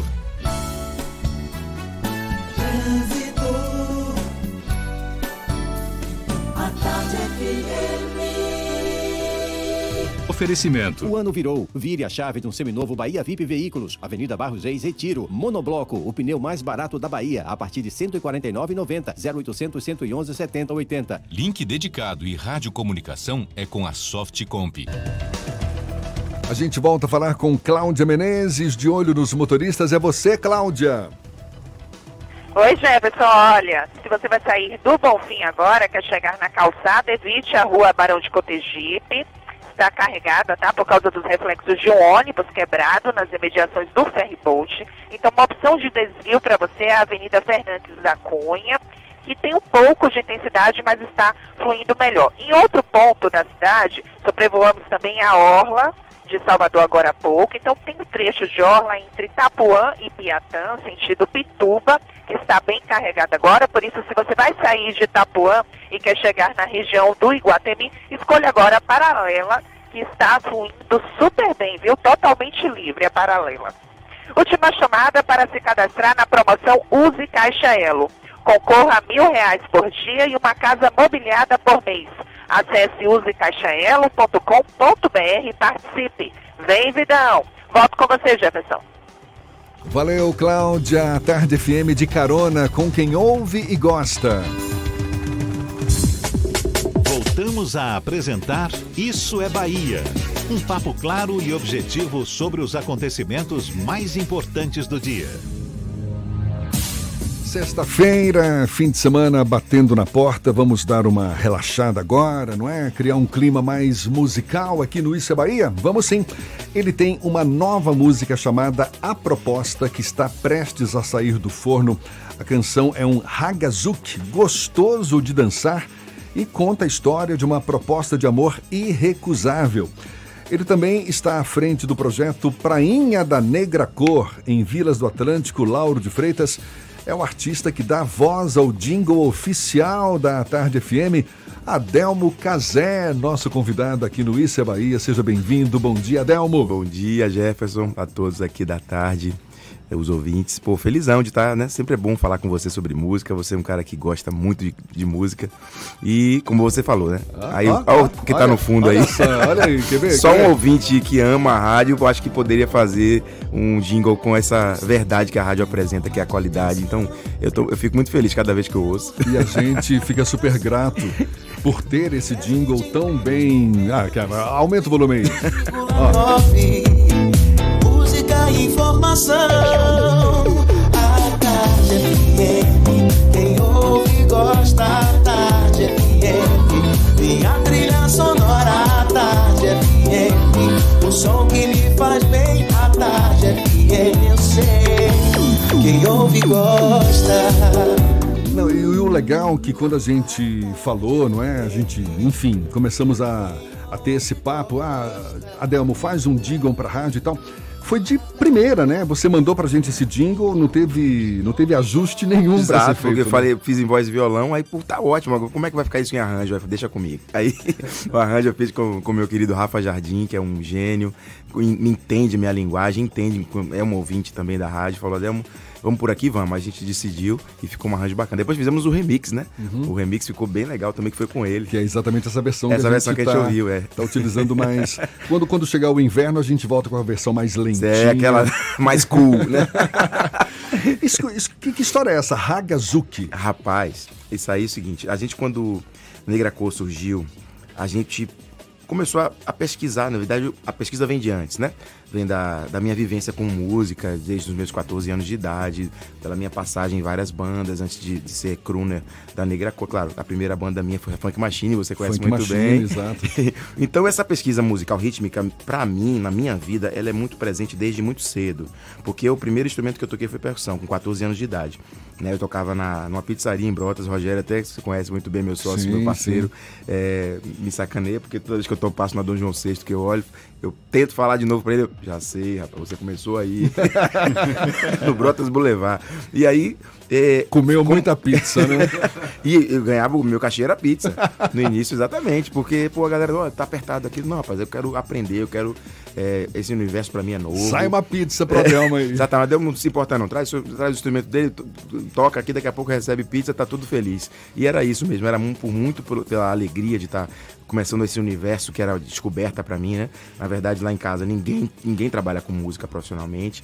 E eu fui o, o- a ovelhinha negra, no bom sentido, é, de chegar e fazer assim, pô, vou querer brincar disso aí. Foi uma brincadeira no início, evidentemente. Com 14, 15 anos, eu falei, olha, isso aqui tem, tem dá, dá, pra, dá pra alguma coisa aqui. Eu tô curtindo, a galera tá gostando do meu som, comecei a tocar gaita. Autodidata, né, Adelmo? Tudo, tudo que eu aprendi, aprendi sozinho, claro. Eu, observando muita gente que tocava comigo, músicos excelentes, excepcionais. Inclusive é o caso que eu sempre cito, que é o Haroldo, que foi quem despertou essa vontade de cantar e tocar lá já na minha, na época, quinta série, que hoje é, é ensino fundamental, outra coisa, né? Uhum. Na quinta série eu vi Haroldo tocando violão, fiquei encantado e falei, velho, tem que tocar alguma coisa, porque eu quero estar perto desse cara tocando. Não, não me tinha me descoberto ainda como crooner, como cantor. Aí brincava com ele na percussão ali, foi, tocamos na banda da igreja de Nossa Senhora da Conceição, que é o colégio lá em, lá em Brotas. E daí fui é, aprendendo. Com essa questão rítmica muito presente, o que é que, o que, é que quando eu cheguei na Negra Cor quis fazer? Eu quis falar, pô, vamos ver aqui ritmos que não sejam tão convencionais, tão clichês, vamos misturar uma coisa com a outra. Então a gente misturou esse raga, que é um. Essa célula, com o Zuki, que já é mais lentinho, né? Que é uma coisa muito. Então é, é um ritmo que você está inventando. Na verdade, não tá digo que não criando. posso ter essa pretensão, dizer que eu estou inventando, não. Mas eu uso o elemento do raga é, enquanto clave, né? Que a gente chama dessa. E uso o andamento e, a- e a- os detalhes do Zouk. É que o Zouk é é mais como se fosse uma lambada mais lenta, né? O Zouk é isso. São Aí- dois ritmos de origem latina, né? Exato, fundidos aí pra gente fazer esse, esse ritmo novo. Quer dizer, um novo não, essa mistura. Porque a Negra Cor, é, se, fosse, se fosse definir a banda, a banda é uma mistura. Porque o, o que a gente tem de influência musical diferente, que a gente consegue às vezes misturar e dar certo, é o que a gente gosta mais de fazer. Eu, você sabe, eu sou um cara que sou inquieto, o tempo todo pesquisando música, escuto muitas vertentes musicais. Ele falou muito bem aqui, a, a questão latina também desde muito cedo. Você porque- tem uma relação muito forte também com a black music, né? isso, isso. E qua- enquanto cantor, a minha influência maior foi a black music, mas não é a black music. Engraçado, né? am- amo de coração e foi muito é, impactante pra mim quando eu escutei o Steve Wonder cantando e parar pra pensar como é que esse cara tem esse sentimento, essas melodias na voz, de onde vem isso, né? Então o, o gospel e o soul americanos, claro, sempre me influenciaram. Aqui no Mas- Brasil, Tim Maia. Aí os cantores brasileiros, quando você chega num Tim, você chega num Cassiano, você chega num, num Carlos da Fé, você vê que os caras também são soul, mas é, é muito brasileiro, é muito. Já passa pela, pelo, pelo- por outro. É, é, né, chama coador, né? Outro filtro. Então, é aí que, a, que quando eu fui cantar a Funk Machine, eu não quis americanizar. Ainda Apesar de cantar os clássicos Marvin Gaye, cantar é, Al Green, cantar o próprio Steve, Michael Jackson, etc., eu nunca fui de fazer aqueles melismas todos, né? Porque não por eu não achar bonito, mas por não ter muito a ver comigo, porque eu já era mais brazuca, assim, nesse sentido, né? Eu já queria cantar as coisas daqui do Brasil também, ou mais até do que os internacionais. E foi assim que surgiu a Funk Machine e foi assim que eu me formei como cantor. Mas a minha vivência também de jingles, desde os meus 17 anos de idade, me deu um leque também muito grande. Aliás, de- é exatamente, é um mercado que você explora bastante. Desde os meus esse, né? 17 eu, furava aula no 2 de julho pra gravar jingle, pô, com o Zelito Miranda no início. Zelito Miranda, forrozeiro Zelito Miranda. Com Marco Balena, que né, era Marco, Marco Aurélio na Balena. época, agora é Marco Balena. Na época do Zero, Estúdio Zero, foram meus, minhas grandes escolas. Eu, eu, eu ia gravar com, com Tita Ângela, com Dalmo Medeiros, né, com Webster, com um monte de gente, assim, eu menino começando, me considerava começando, e já de olho como esses caras abrem vozes lindas assim. Aí ficava curioso com aquilo e fui aprendendo. Daqui a pouco eu estava dentro desse grupo, em um seleto de, de, de cantores de jingle, de coro, de solo, e comecei a, ali a criar essa outra paixão, né, que, que era o, o- a parte do da publicidade, que até hoje, né, graças a Deus, eu, eu tenho, e, expandi isso também para criação, né, eu era apenas o intérprete, agora estou criando também os jingles.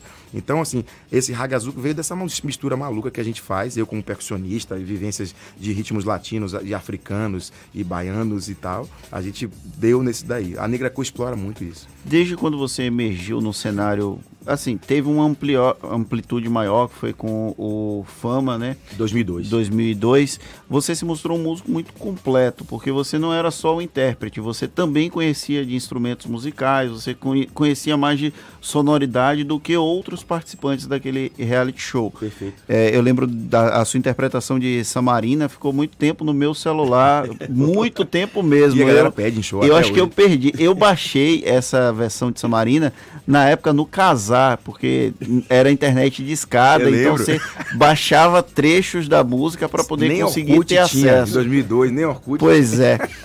Como é, essa parte dessa sua formação musical, ela é extremamente relevante para você conseguir fazer essa mistura de ritmos, Sim. porque é um processo que não é tão simples e por mais que você seja autodidata, você construiu ao longo desses últimos anos de- da sua carreira como um todo. Como funciona esse processo de construção da sua sonoridade com tantas influências? Ah, sim. Você tocou num ponto que eu acho que até eu, na minha rede social, eu tenho um, eu acredito que eu tenho uma função, um papel social também, que é dar um pouco de direcionamento às vezes às pessoas que me perguntam, estão começando a carreira e falam assim, eu tô começando a cantar agora, então eu falei, meu irmão, aprenda um instrumento de harmonia. Isso é a primeira coisa. Porque cantar sem ter a base harmônica vai te limitar muito. Então você tendo essa base harmônica, seja piano, seja violão, seja ukulele, que agora está muito em, em voga e tal, aprenda o instrumento de harmonia. Então eu já fui pro Fama em 2002, já tendo essa base, como você falou, de um violão, de estar de tá ali conversando através da Funk Machine, que me ensinou muito a improvisar na voz. Usar minha voz como realmente um instrumento de solo, não só um cantor de letras. Por quê? Porque eu já, eu já, na verdade, eu quase que caí de paraquedas na Funk Machine. É, Marcelo Zabu fazia no, no Quereres, com uma banda, inclusive de, uns amigos, com nada mais, nada menos Augusto Albuquerque no contrabaixo, com, com é, Jorge Solovera na guitarra, com Giro Vanzilé também, que às vezes revezava com Augusto no contrabaixo, e, e Vandinho na batera. Todos músicos de jazz que tocavam música pop também. E na hora da liberdade musical, todo mundo improvisava. Eu falei, eu vou ter que improvisar, meu irmão. Então eu fui colocado no palco com essa função. Já era um, um- um curioso de- dos grandes cantores que, que improvisavam, Al Jarreau, do próprio Steve. E eu falei, pô, eu quero improvisar, eu quero aprender a improvisar. Como é que eu faço isso se eu não estudar a teoria musical? Eu tenho que ter um ouvido muito aguçado. Foi um, marco, ter- foi um marco divisor na sua carreira, o Fama? Foi demais. Primeiro porque assim, a Funk Machine era algo é, promissor, mas era muito local. Né? Então as pessoas que já tinham carinho pela funk, não, eu tenho um show ao vivo de não sei o quê, eu tenho... já tinha aquele, aquele burburinho de quem já gostava, de quem já curtia. Curtia a gente no Pelourinho, curtia a gente no Chico Roco, lá Rio- no Rio Vermelho, no Santana Videobar, na época também e tal. A gente ficava naquela loucura, né? E fazendo festas fechadas também. Aí o Fama veio em 2002, eu já tinha quatro anos de Funk Machine. E o mais legal, que eu fui ao Fama com a música Vem Me Buscar no teste. Era uma fita que a gente mandava e eu não quis interpretar um, fazer uma releitura de uma canção já conhecida. Eu fui com uma inédita, né? Aí montei a fita e fazia, "Pô, será que, que era isso mesmo que eles queriam? Muita gente mandou muita coisa de releitura e eu mandei a autoral e a galera gostou. Aí daquelas 40 é, de mais de mil e tantas fitas mandadas, 40 foram pré-selecionadas, a gente foi pro Rio de Janeiro. Os 40, de, pinçados assim, São Paulo, tem gente de Natal que foi Joãozinho, tem é, Juliano que era do Sul é, e tal, e foi pinçando aquilo ali, chegou desses 40, desceram para 12, né? O- nos testes e tal, e eu falei, pô, meu irmão, já tô aqui, já é um grande presente. Mas eu vou tentar ir o mais longe que eu conseguir. e como ele falou, era tão natural pra mim, as pessoas até depois falaram, como é que você ficava ajudando os outros? Você era uma competição, rapaz, você é maluco? Eu falei, mas não, o grande barato dali era, era trocar essa experiência. Joãozinho, por exemplo, era muito novinho, tinha uma voz possante. Aí eu chegava com a maturidade que eu já tinha e falava, Joãozinho, vai por ali, não sei o que lá, e os caras, porra, é isso mesmo, tá, esse caminho massa. Aí eu dava um pitaco no arranjo dos outros, os outros davam um pitaco no meu arranjo, e eu ia construindo aquilo. A Ufama não tinha aquela coisa, ah, vou ganhar, sou- você é, meu, é é competidor, você é meu concorrente, né? O Fama tinha coisa de soma. Todo mundo acaba, acaba- acabou virando irmão. E eu fiz uma canção falando sobre isso, que é o Adeus, né? Adeus, não é nada fácil de dizer. Meu Deus, que dor é essa? O tempo, nem ele pode apagar. Cada canto dessa casa tem um pedaço meu. Por isso, porque a gente viveu ali nove- quase 90 dias juntinhos, como se fosse uma família, né? Então cada canto daquela casinha ali era, representava uma historinha da gente. É, Todo mundo querendo essa- viver de música, sem saber de onde ia dar, onde ia dar aquilo, programa novo totalmente. Não sabíamos como estava a recepção aqui fora. E quando a gente saiu, a gente viu o bicho pegando mesmo. assim, todo mundo reconhecendo a gente. É, que legal. Foi, a primeiro, foi o primeiro reality show musical dessa nova leva de reality shows do Brasil. Foi que o não Fama, tinha né? pegada de festival, que chegar lá e cantar. Não, era a formação do músico, a formação do intérprete, né? Você pegava as aulas desde de manhã, seu preparo físico é importante, expressão corporal com Rossella, eh, teoria musical com Monique Aragão, aí ia pro, pra técnica vocal. Ah, então você tinha um dia inteiro de preparo, uma faculdade praticamente, né? Quer dizer, de 8 da manhã até as 5 da tarde, ou 6, você tava ali focado na sua profissão e com os profissionais super renomados, né? Por exemplo, Rossella, preparadora eh, de, de expressão corporal de praticamente todo o elenco de, de novelas da Rede Globo. E o Felipe, que é o irmão da, da Fernanda Abreu, né? Felipe Abreu, também um cara preparador vocal dos melhores, assim, nos dava noções de teoria musical, de melodia, de intervalo musical, que isso serve para a vida toda. E, e, e, e para coroar com tudo, os, os convidados que eram lá, Javan, Lulu Santos, que iam visitar a gente e trocar um papo sobre isso. Eles- e Lulu falou: Olha, vocês estão tendo uma oportunidade de ouro, porque eu no início da carreira bati, foi muita cabeça e tal. Vocês estão aqui com a, com a universidade na mão, não sei o que. Eu falei: "Ah, E a gente sabia dar valor a isso. Imagino, imagino. Adelmo, você está com esse projeto Prainha da Negra Cor, Isso. lá em Vilas do Atlântico, Lauro de Freitas. Começou em dezembro, não é? Começou dia 21. Foi a estreia, foi muito legal. Você vai se estender ao longo do verão? Vamos fazer é no verão. E, É com pesar que eu digo que hoje não, fari, não faremos, né? Porque é, a previsão de chuva é muito forte, assim. A, a probabilidade de chover forte em Vilas era muito grande desde de terça, quarta, terça, né, que a gente está começando. Terça-feira já É, tava chovendo Já estava bastante. chovendo. Então, assim, Alagou Rogério, tudo por ali. Eu que estava lá, por exemplo, no pré-réveillon do Jal, na, na mesma barraca, que é a prainha, eu vi que não tem como. Quando choveu, deu 10 minutos de chuva só. Inclusive, eu tomei essa chuva com o maior prazer, escutando o som dele. e depois a gente cantou junto Não, ali é, é verdade. A chuva bate de vento, assim, pega a maioria do lugar que é descoberto e pega também o lado do palco. É numa barraca, não é isso? É, na praia, que inclusive tem uma estrutura de show muito boa, só que Uhum. é na beira da praia. Então, assim, é, foi melhor, foi mais prudente a gente transferir para o dia 17, né? Sei. Que aí continua com as mesmas atrações, Negra Cor, Água Fresca abrindo, que é um samba super moderno também, Água Fresca é um cara que eu adoro, que tem uma, uma, uma inquietude também musical muito grande de fazer, misturar MPB com, com samba, com samba de, de mesa que a gente cha- chama, né? Samba de fundo de quintal, essas coisas que ele gosta e coisas da Bahia também. E os queridos do Adão Negro, né? A banda ia subir inteira, né? E espero também eles- participa. com essa mudança de data eles, conseguem, eles consigam também nos acompanhar, porque o Serginho e toda a banda é, tem uma história muito legal com a Negra Cor, assim. Sempre que a gente fez projetos, desde o Bahia Café Roll, o Serginho é, se declara meu fã e eu sou fã dele, ele sabe disso.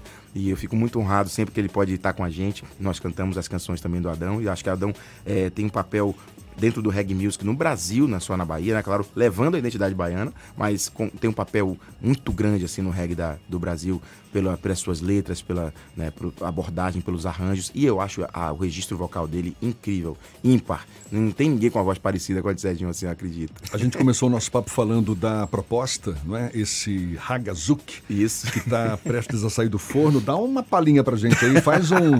faz uma capela. Cara, é, é- é uma história interessante, né? A proposta, como você falou ali, é, a proposta surgiu baseada em fatos reais, né? Não, precisa citar Ah, nomes, é, mas- Um amor irrecusável. É, aí fala assim: só, li- só liguei pra saber se tá tudo bem. Por aqui também vou levando. A real é que eu sinto saudade, verdade. Ob- Observando sua lindeza na tela do meu celular. Vem pra cá, vou cantar pra você no meu colo. Eu tenho algo pra te dar. Toma minha vida, faz o que quiser. Aquela proposta ainda tá de pé. Nós dois, um vinho na beira do mar. Depois chamar, chamar. Quem é a dona dessa lindeza aí? Tá vendo? Ah, inclusive. Não me, não me comprometa. Na canção, eu fiz, a- fiz uma pirracinha, peguei a voz dela falando alô. Ah, é? É, e aí coloquei assim, alô. Ah, mas só Ela sabe. Ela sabe que a voz é dela. Sabe? Eu falei assim, mande pra mim aí um, um alô no zap que eu vou colocar na música. Ah, não acredito. Falei, Chega lá, tá a música lá. Na segunda parte, ela, alô. Alô? Ah, então, mas você não vai dar o nome, né? Tá certo, tá bom. Escuta, você tem uma, uma, uma relação também que eu acho muito, muito talentosa com a gaita. Ah, um Não é instrumento verdade? que eu amo demais. cara. Você, compositor, cantor, instrumentista, a gaita faz parte do início da sua carreira também. Faz. Na verdade, a influência total do meu irmão, que brincava, né, em casa, assim, com a gaitazinha dele e tal. E eu ficava escutando aquele som desde, desde mais novo, eu sou o caçula. Adorava aquilo. E aí, depois, quando eu vim cantar Black Music, que eu escutei o Steve tocando, aí, meu irmão. E depois caiu na minha mão não só a referência do Steve, como a de Toots Tillmans, né?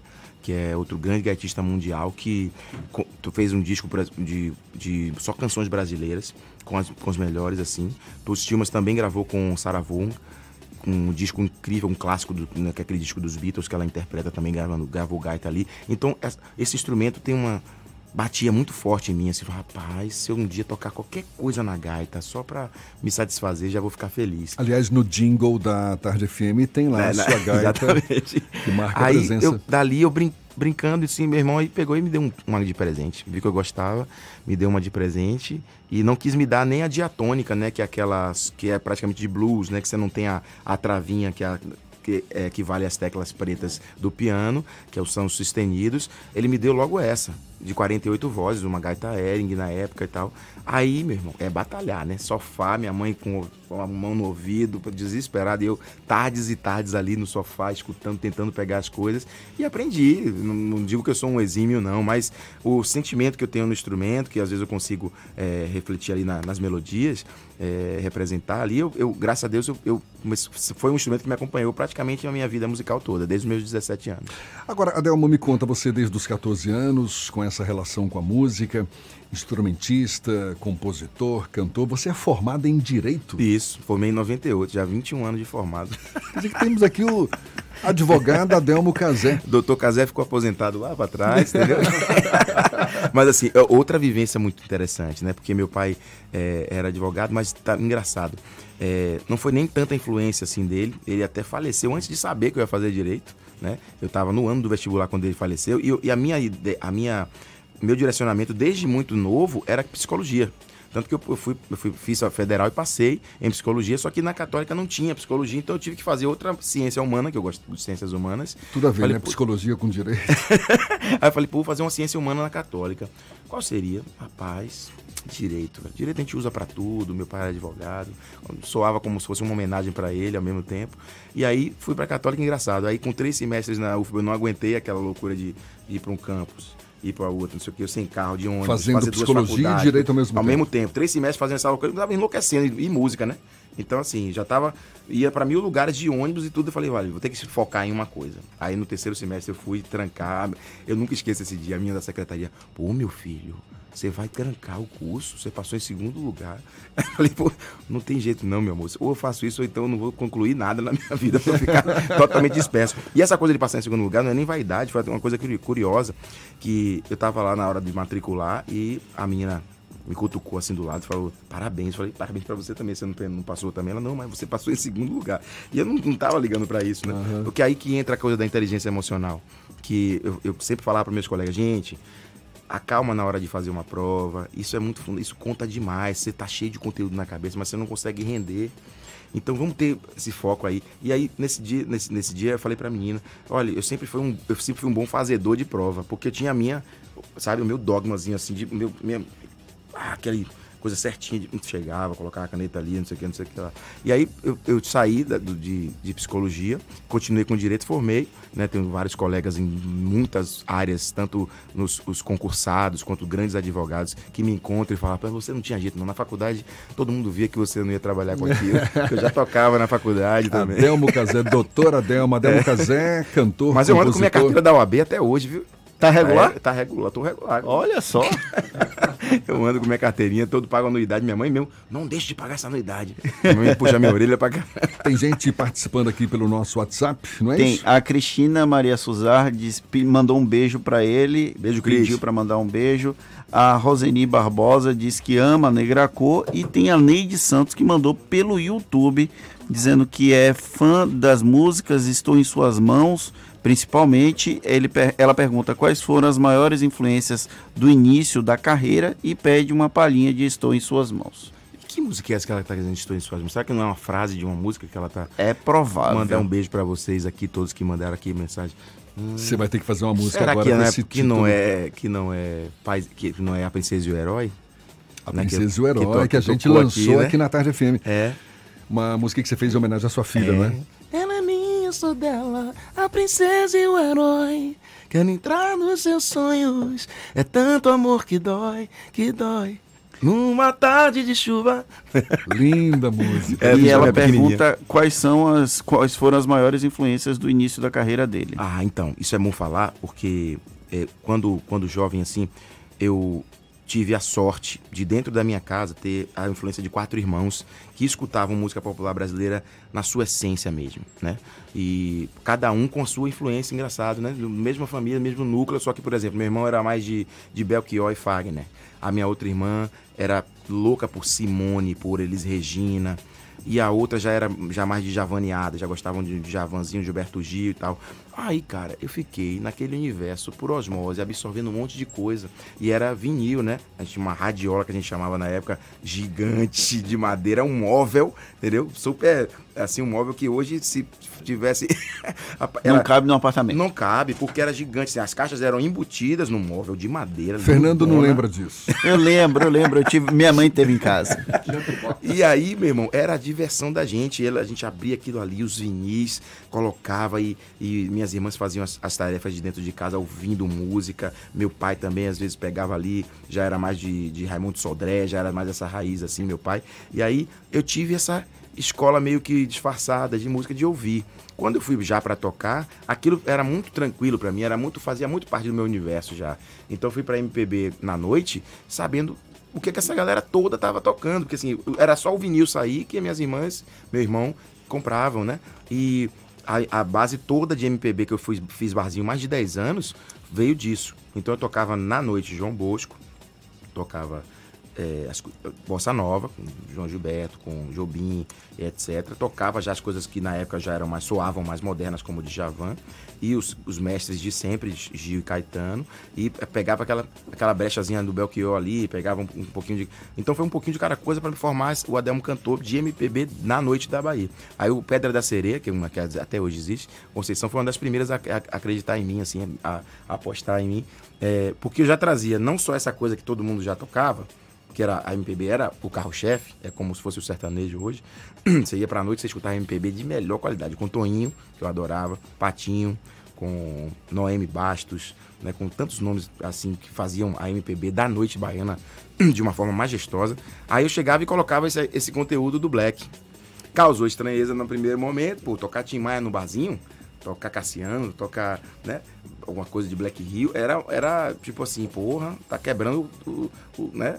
Uma coisa tradicional, de uma Mas tradição. acabou dando certo, Deu né? certo, porque essa química que eu cadê um toca, toca de moda, toca, toca Legal. é, Tim Maia, não sei o que aí. Só o último recado aqui. Adelmo é um capítulo iluminado na história da nossa música. A Lúcia Vieira de Eunápolis mandou pra gente. Caramba, Lúcia. Ela que tá com a Ativa FM lá acompanhando que a gente. maravilha. E olha, pra gente, maior palavras prazer. lindas, obrigado. Maior prazer ter você aqui no Isso é Bahia. A gente agradece, inclusive, de tê-lo aqui sempre, diariamente na Tarde FM. Quero voltar mais, viu? Por favor. E agora a gente tá pra bem-vindo. toda a Bahia, tem 10 emissoras retransmitindo Olha Isso é. Bahia. Manda um abraço pra todo mundo. Beijo a galera aí que tá, tá ouvindo a gente aqui. É, então escutem, daqui a pouquinho vai entrar na programação, né, Jefferson? A nossa Sim, canção claro, nova claro, proposta. claro. Daqui a pouquinho, assim que muito terminar o orgulho. programa. E no dia 17, a volta do projeto Prainha da Negra Por favor, Cor, também, lá em pra em Vilas Atlântico. vai ter a gente, água fre... Negra Cor, Água Fresca, participação Adão Negro e surpresinhas também. A gente está em contato com outros amigos queridos da música para pintarem por lá também. O lugar é fantástico, na beira da praia e todo mundo pode ir à vontade, brisa, esse clima mesmo que o verão da Bahia tem e trazendo essa música, essa proposta de música de qualidade. Adelmo, mais uma vez, muito obrigado. Sucesso sempre para você e, é claro, seja sempre bem-vindo aqui na Tarde Obrigado, FM. Jefferson, obrigado a todos vocês. Maravilha. Adelmo Casé, agora 8h49 na Tarde FM. Você está ouvindo Isso é Bahia. Para realizar seu sonho, faça como o Ebert, formado em odontologia pela Unime. Ele contou com professores experientes sempre ao seu lado e teve aulas em laboratórios bem equipados para aprender na prática o que o mercado exige. Essa é a hora de começar a estudar. Vem também para a Unime. As mensalidades cabem no seu bolso. Aproveite as bolsas de até 100%. Consulte condições. Faça já sua prova. unime.edu.br. Unime. Todo dia é dia de acreditar. Se o corpo é magro, se o músculo é fraco, o que a gente quer? Saúde! Porque a gente quer? Saúde! Coba Vital, presente no dia a dia. Coba Vital, pra toda a sua família, pra melhorar Coba Vital. Coba Vital é um estimulante de apetite para crianças e adultos que desejam crescer e ter o peso adequado. Coba Vital, para aumentar a fome de saúde. Coba Vital é um medicamento. Seu uso pode trazer riscos. Procure o médico e o farmacêutico. Leia a bula. Voltamos a apresentar Isso é Bahia. Um papo claro e objetivo sobre os acontecimentos mais importantes do dia. Agora são 8h51 e temos notícias que chegam do Portal à Tarde, redação Portal à Tarde, Jaqueline Suzarte. Jaque. Bom dia, Jefferson Fernando. Eu volto direto da redação do Portal à Tarde, agora para os ouvintes de toda a Bahia. O Ministério da Agricultura, Pecuária e Abastecimento, o MAPA, decidiu unificar critérios e parâmetros para fiscalização e controle de vinhos e derivados da uva nacionais e importados. A medida foi publicada ontem no Diário Oficial da União. De acordo com a nota do Ministério, o consumidor terá produtos com mais qualidade e segurança à saúde. O MAPA informa que a norma organiza a aplicação de medidas fiscais e que também é boa para produtores e importadores, pois aumenta a previsibilidade dos processos de fiscalização e controle de importação, exportação e também da produção nacional. E durante todo o ano de 2020, a concessionária Litoral Norte vai promover ações de combate ao trabalho infantil na BA 099. O objetivo da empresa é chamar a atenção da população para a realização apontada pelo Instituto Brasileiro de Geografia e Estatística, o IBGE, a partir do dado de que cerca de 1,8 milhões milhão, desculpa, de meninos e meninas entre 5 e 17 anos trabalham no Brasil. A iniciativa é uma realização do Ministério Público do Trabalho e do Fórum Nacional de Prevenção e Erradicação do Trabalho Infantil e conta com o apoio de diversas organizações. Essas e outras notícias você encontra no portal à tarde, atarde.com.br. É com vocês. Valeu, Jaqueline Suzarte. E agora a gente segue com informações sobre o Aliança pelo Brasil, o partido que o presidente Jair Bolsonaro tenta criar. Olha, vai. é, é, pois é, esse partido que o presidente Jair Bolsonaro tenta criar vai realizar a partir deste mês uma série de eventos para recolher assinaturas de apoio ao seu registro. A primeira parada vai ser amanhã, em Fortaleza. Para participar das eleições municipais de 2020, o Aliança pelo Brasil precisa ser reconhecido pelo TSE, Tribunal Superior Eleitoral, até abril. Para isso, o novo partido precisa de 500 assinaturas válidas de eleitores atestando o apoio. Bolsonaro decidiu criar a legenda depois. 500 mil assinaturas, tá? Eu falei só 500? Foi. Não, 500 mil, 500 mil. E Bolsonaro decidiu criar essa legenda depois do racha com o PSL, pelo qual foi eleito em 2018. Agora são sete minutos para as nove. Vamos à Jacobina. Maurício Dias, da Serrana Líder FM. Bom dia, Maurício. Bom dia, bom dia Jefferson, bom dia Fernando, colegas da rede e ouvintes do Isso é Bahia desta sexta-feira. As vendas deste final de ano no comércio de Jacobina cresceram quase 6,5% em relação ao mesmo período do ano passado e os empresários aqui no ramo varejista comemoram o aquecimento da economia para esse período do ano. Para aumentar ainda mais as vendas, a Associação Comercial de Jacobina promoveu sorteios de prêmios entre consumidores que chegaram a aproximadamente 200 mil reais em investimentos. Foram quase 6 milhões de cupons distribuídos para clientes que realizaram compras no comércio local entre os meses de outubro e dezembro, últimos batendo o recorde do ano passado, que ficou em torno de 3 milhões e meio de cupons. Para melhorar esse cenário do otimismo do setor produtivo, a chegada das chuvas também animou o produtor rural. Chove há seis dias na nossa região, cujos índices pluviométricos acumulados variam entre 60, 70, 80 e até 100 milímetros em diversos municípios do entorno de Jacobina.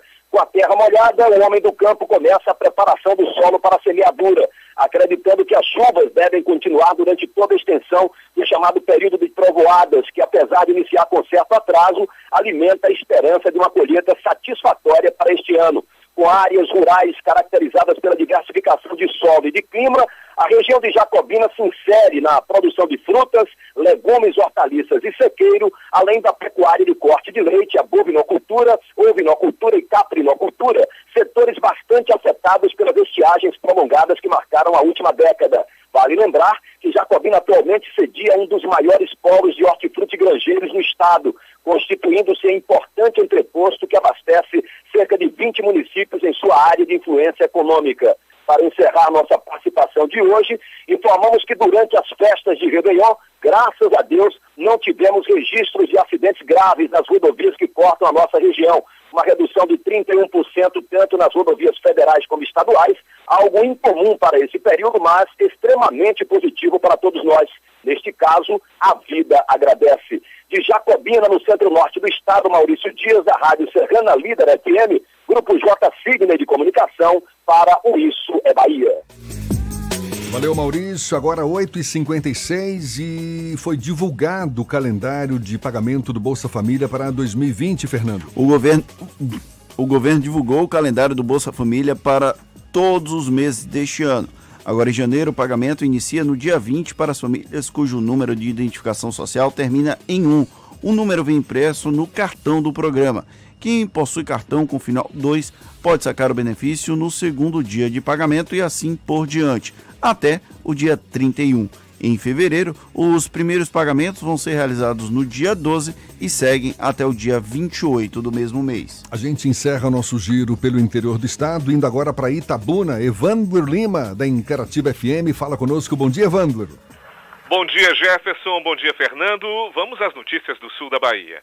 Olha, nesta quinta, equipes da Polícia Civil de Itabuna conseguiram localizar e prender em flagrante no bairro Nova Ferradas Adriano Reis dos Santos e Tiago Souza de Santana, no momento que tentavam comercializar objetos que foram roubados no último dia 28 de dezembro em uma loja no centro da cidade de Itabuna. Segundo o proprietário do estabelecimento, foram roubados cerca de 90 mil reais em mercadorias, principalmente eletrônicos. Em continuidade da operação, também foi apreendido o veículo táxi utilizado pelos assaltantes. Na cidade de Canavieiras, foi preso pela Polícia Militar Patrick de Jesus Ferraz, o vulgo Pateta, também morador do bairro Nova Ferradas, um dos indivíduos que participaram do referido assalto. Pateta portava uma arma de fogo e estava cometendo assaltos em canavieiras também. As, as investigações continuam em busca dos demais autores do crime.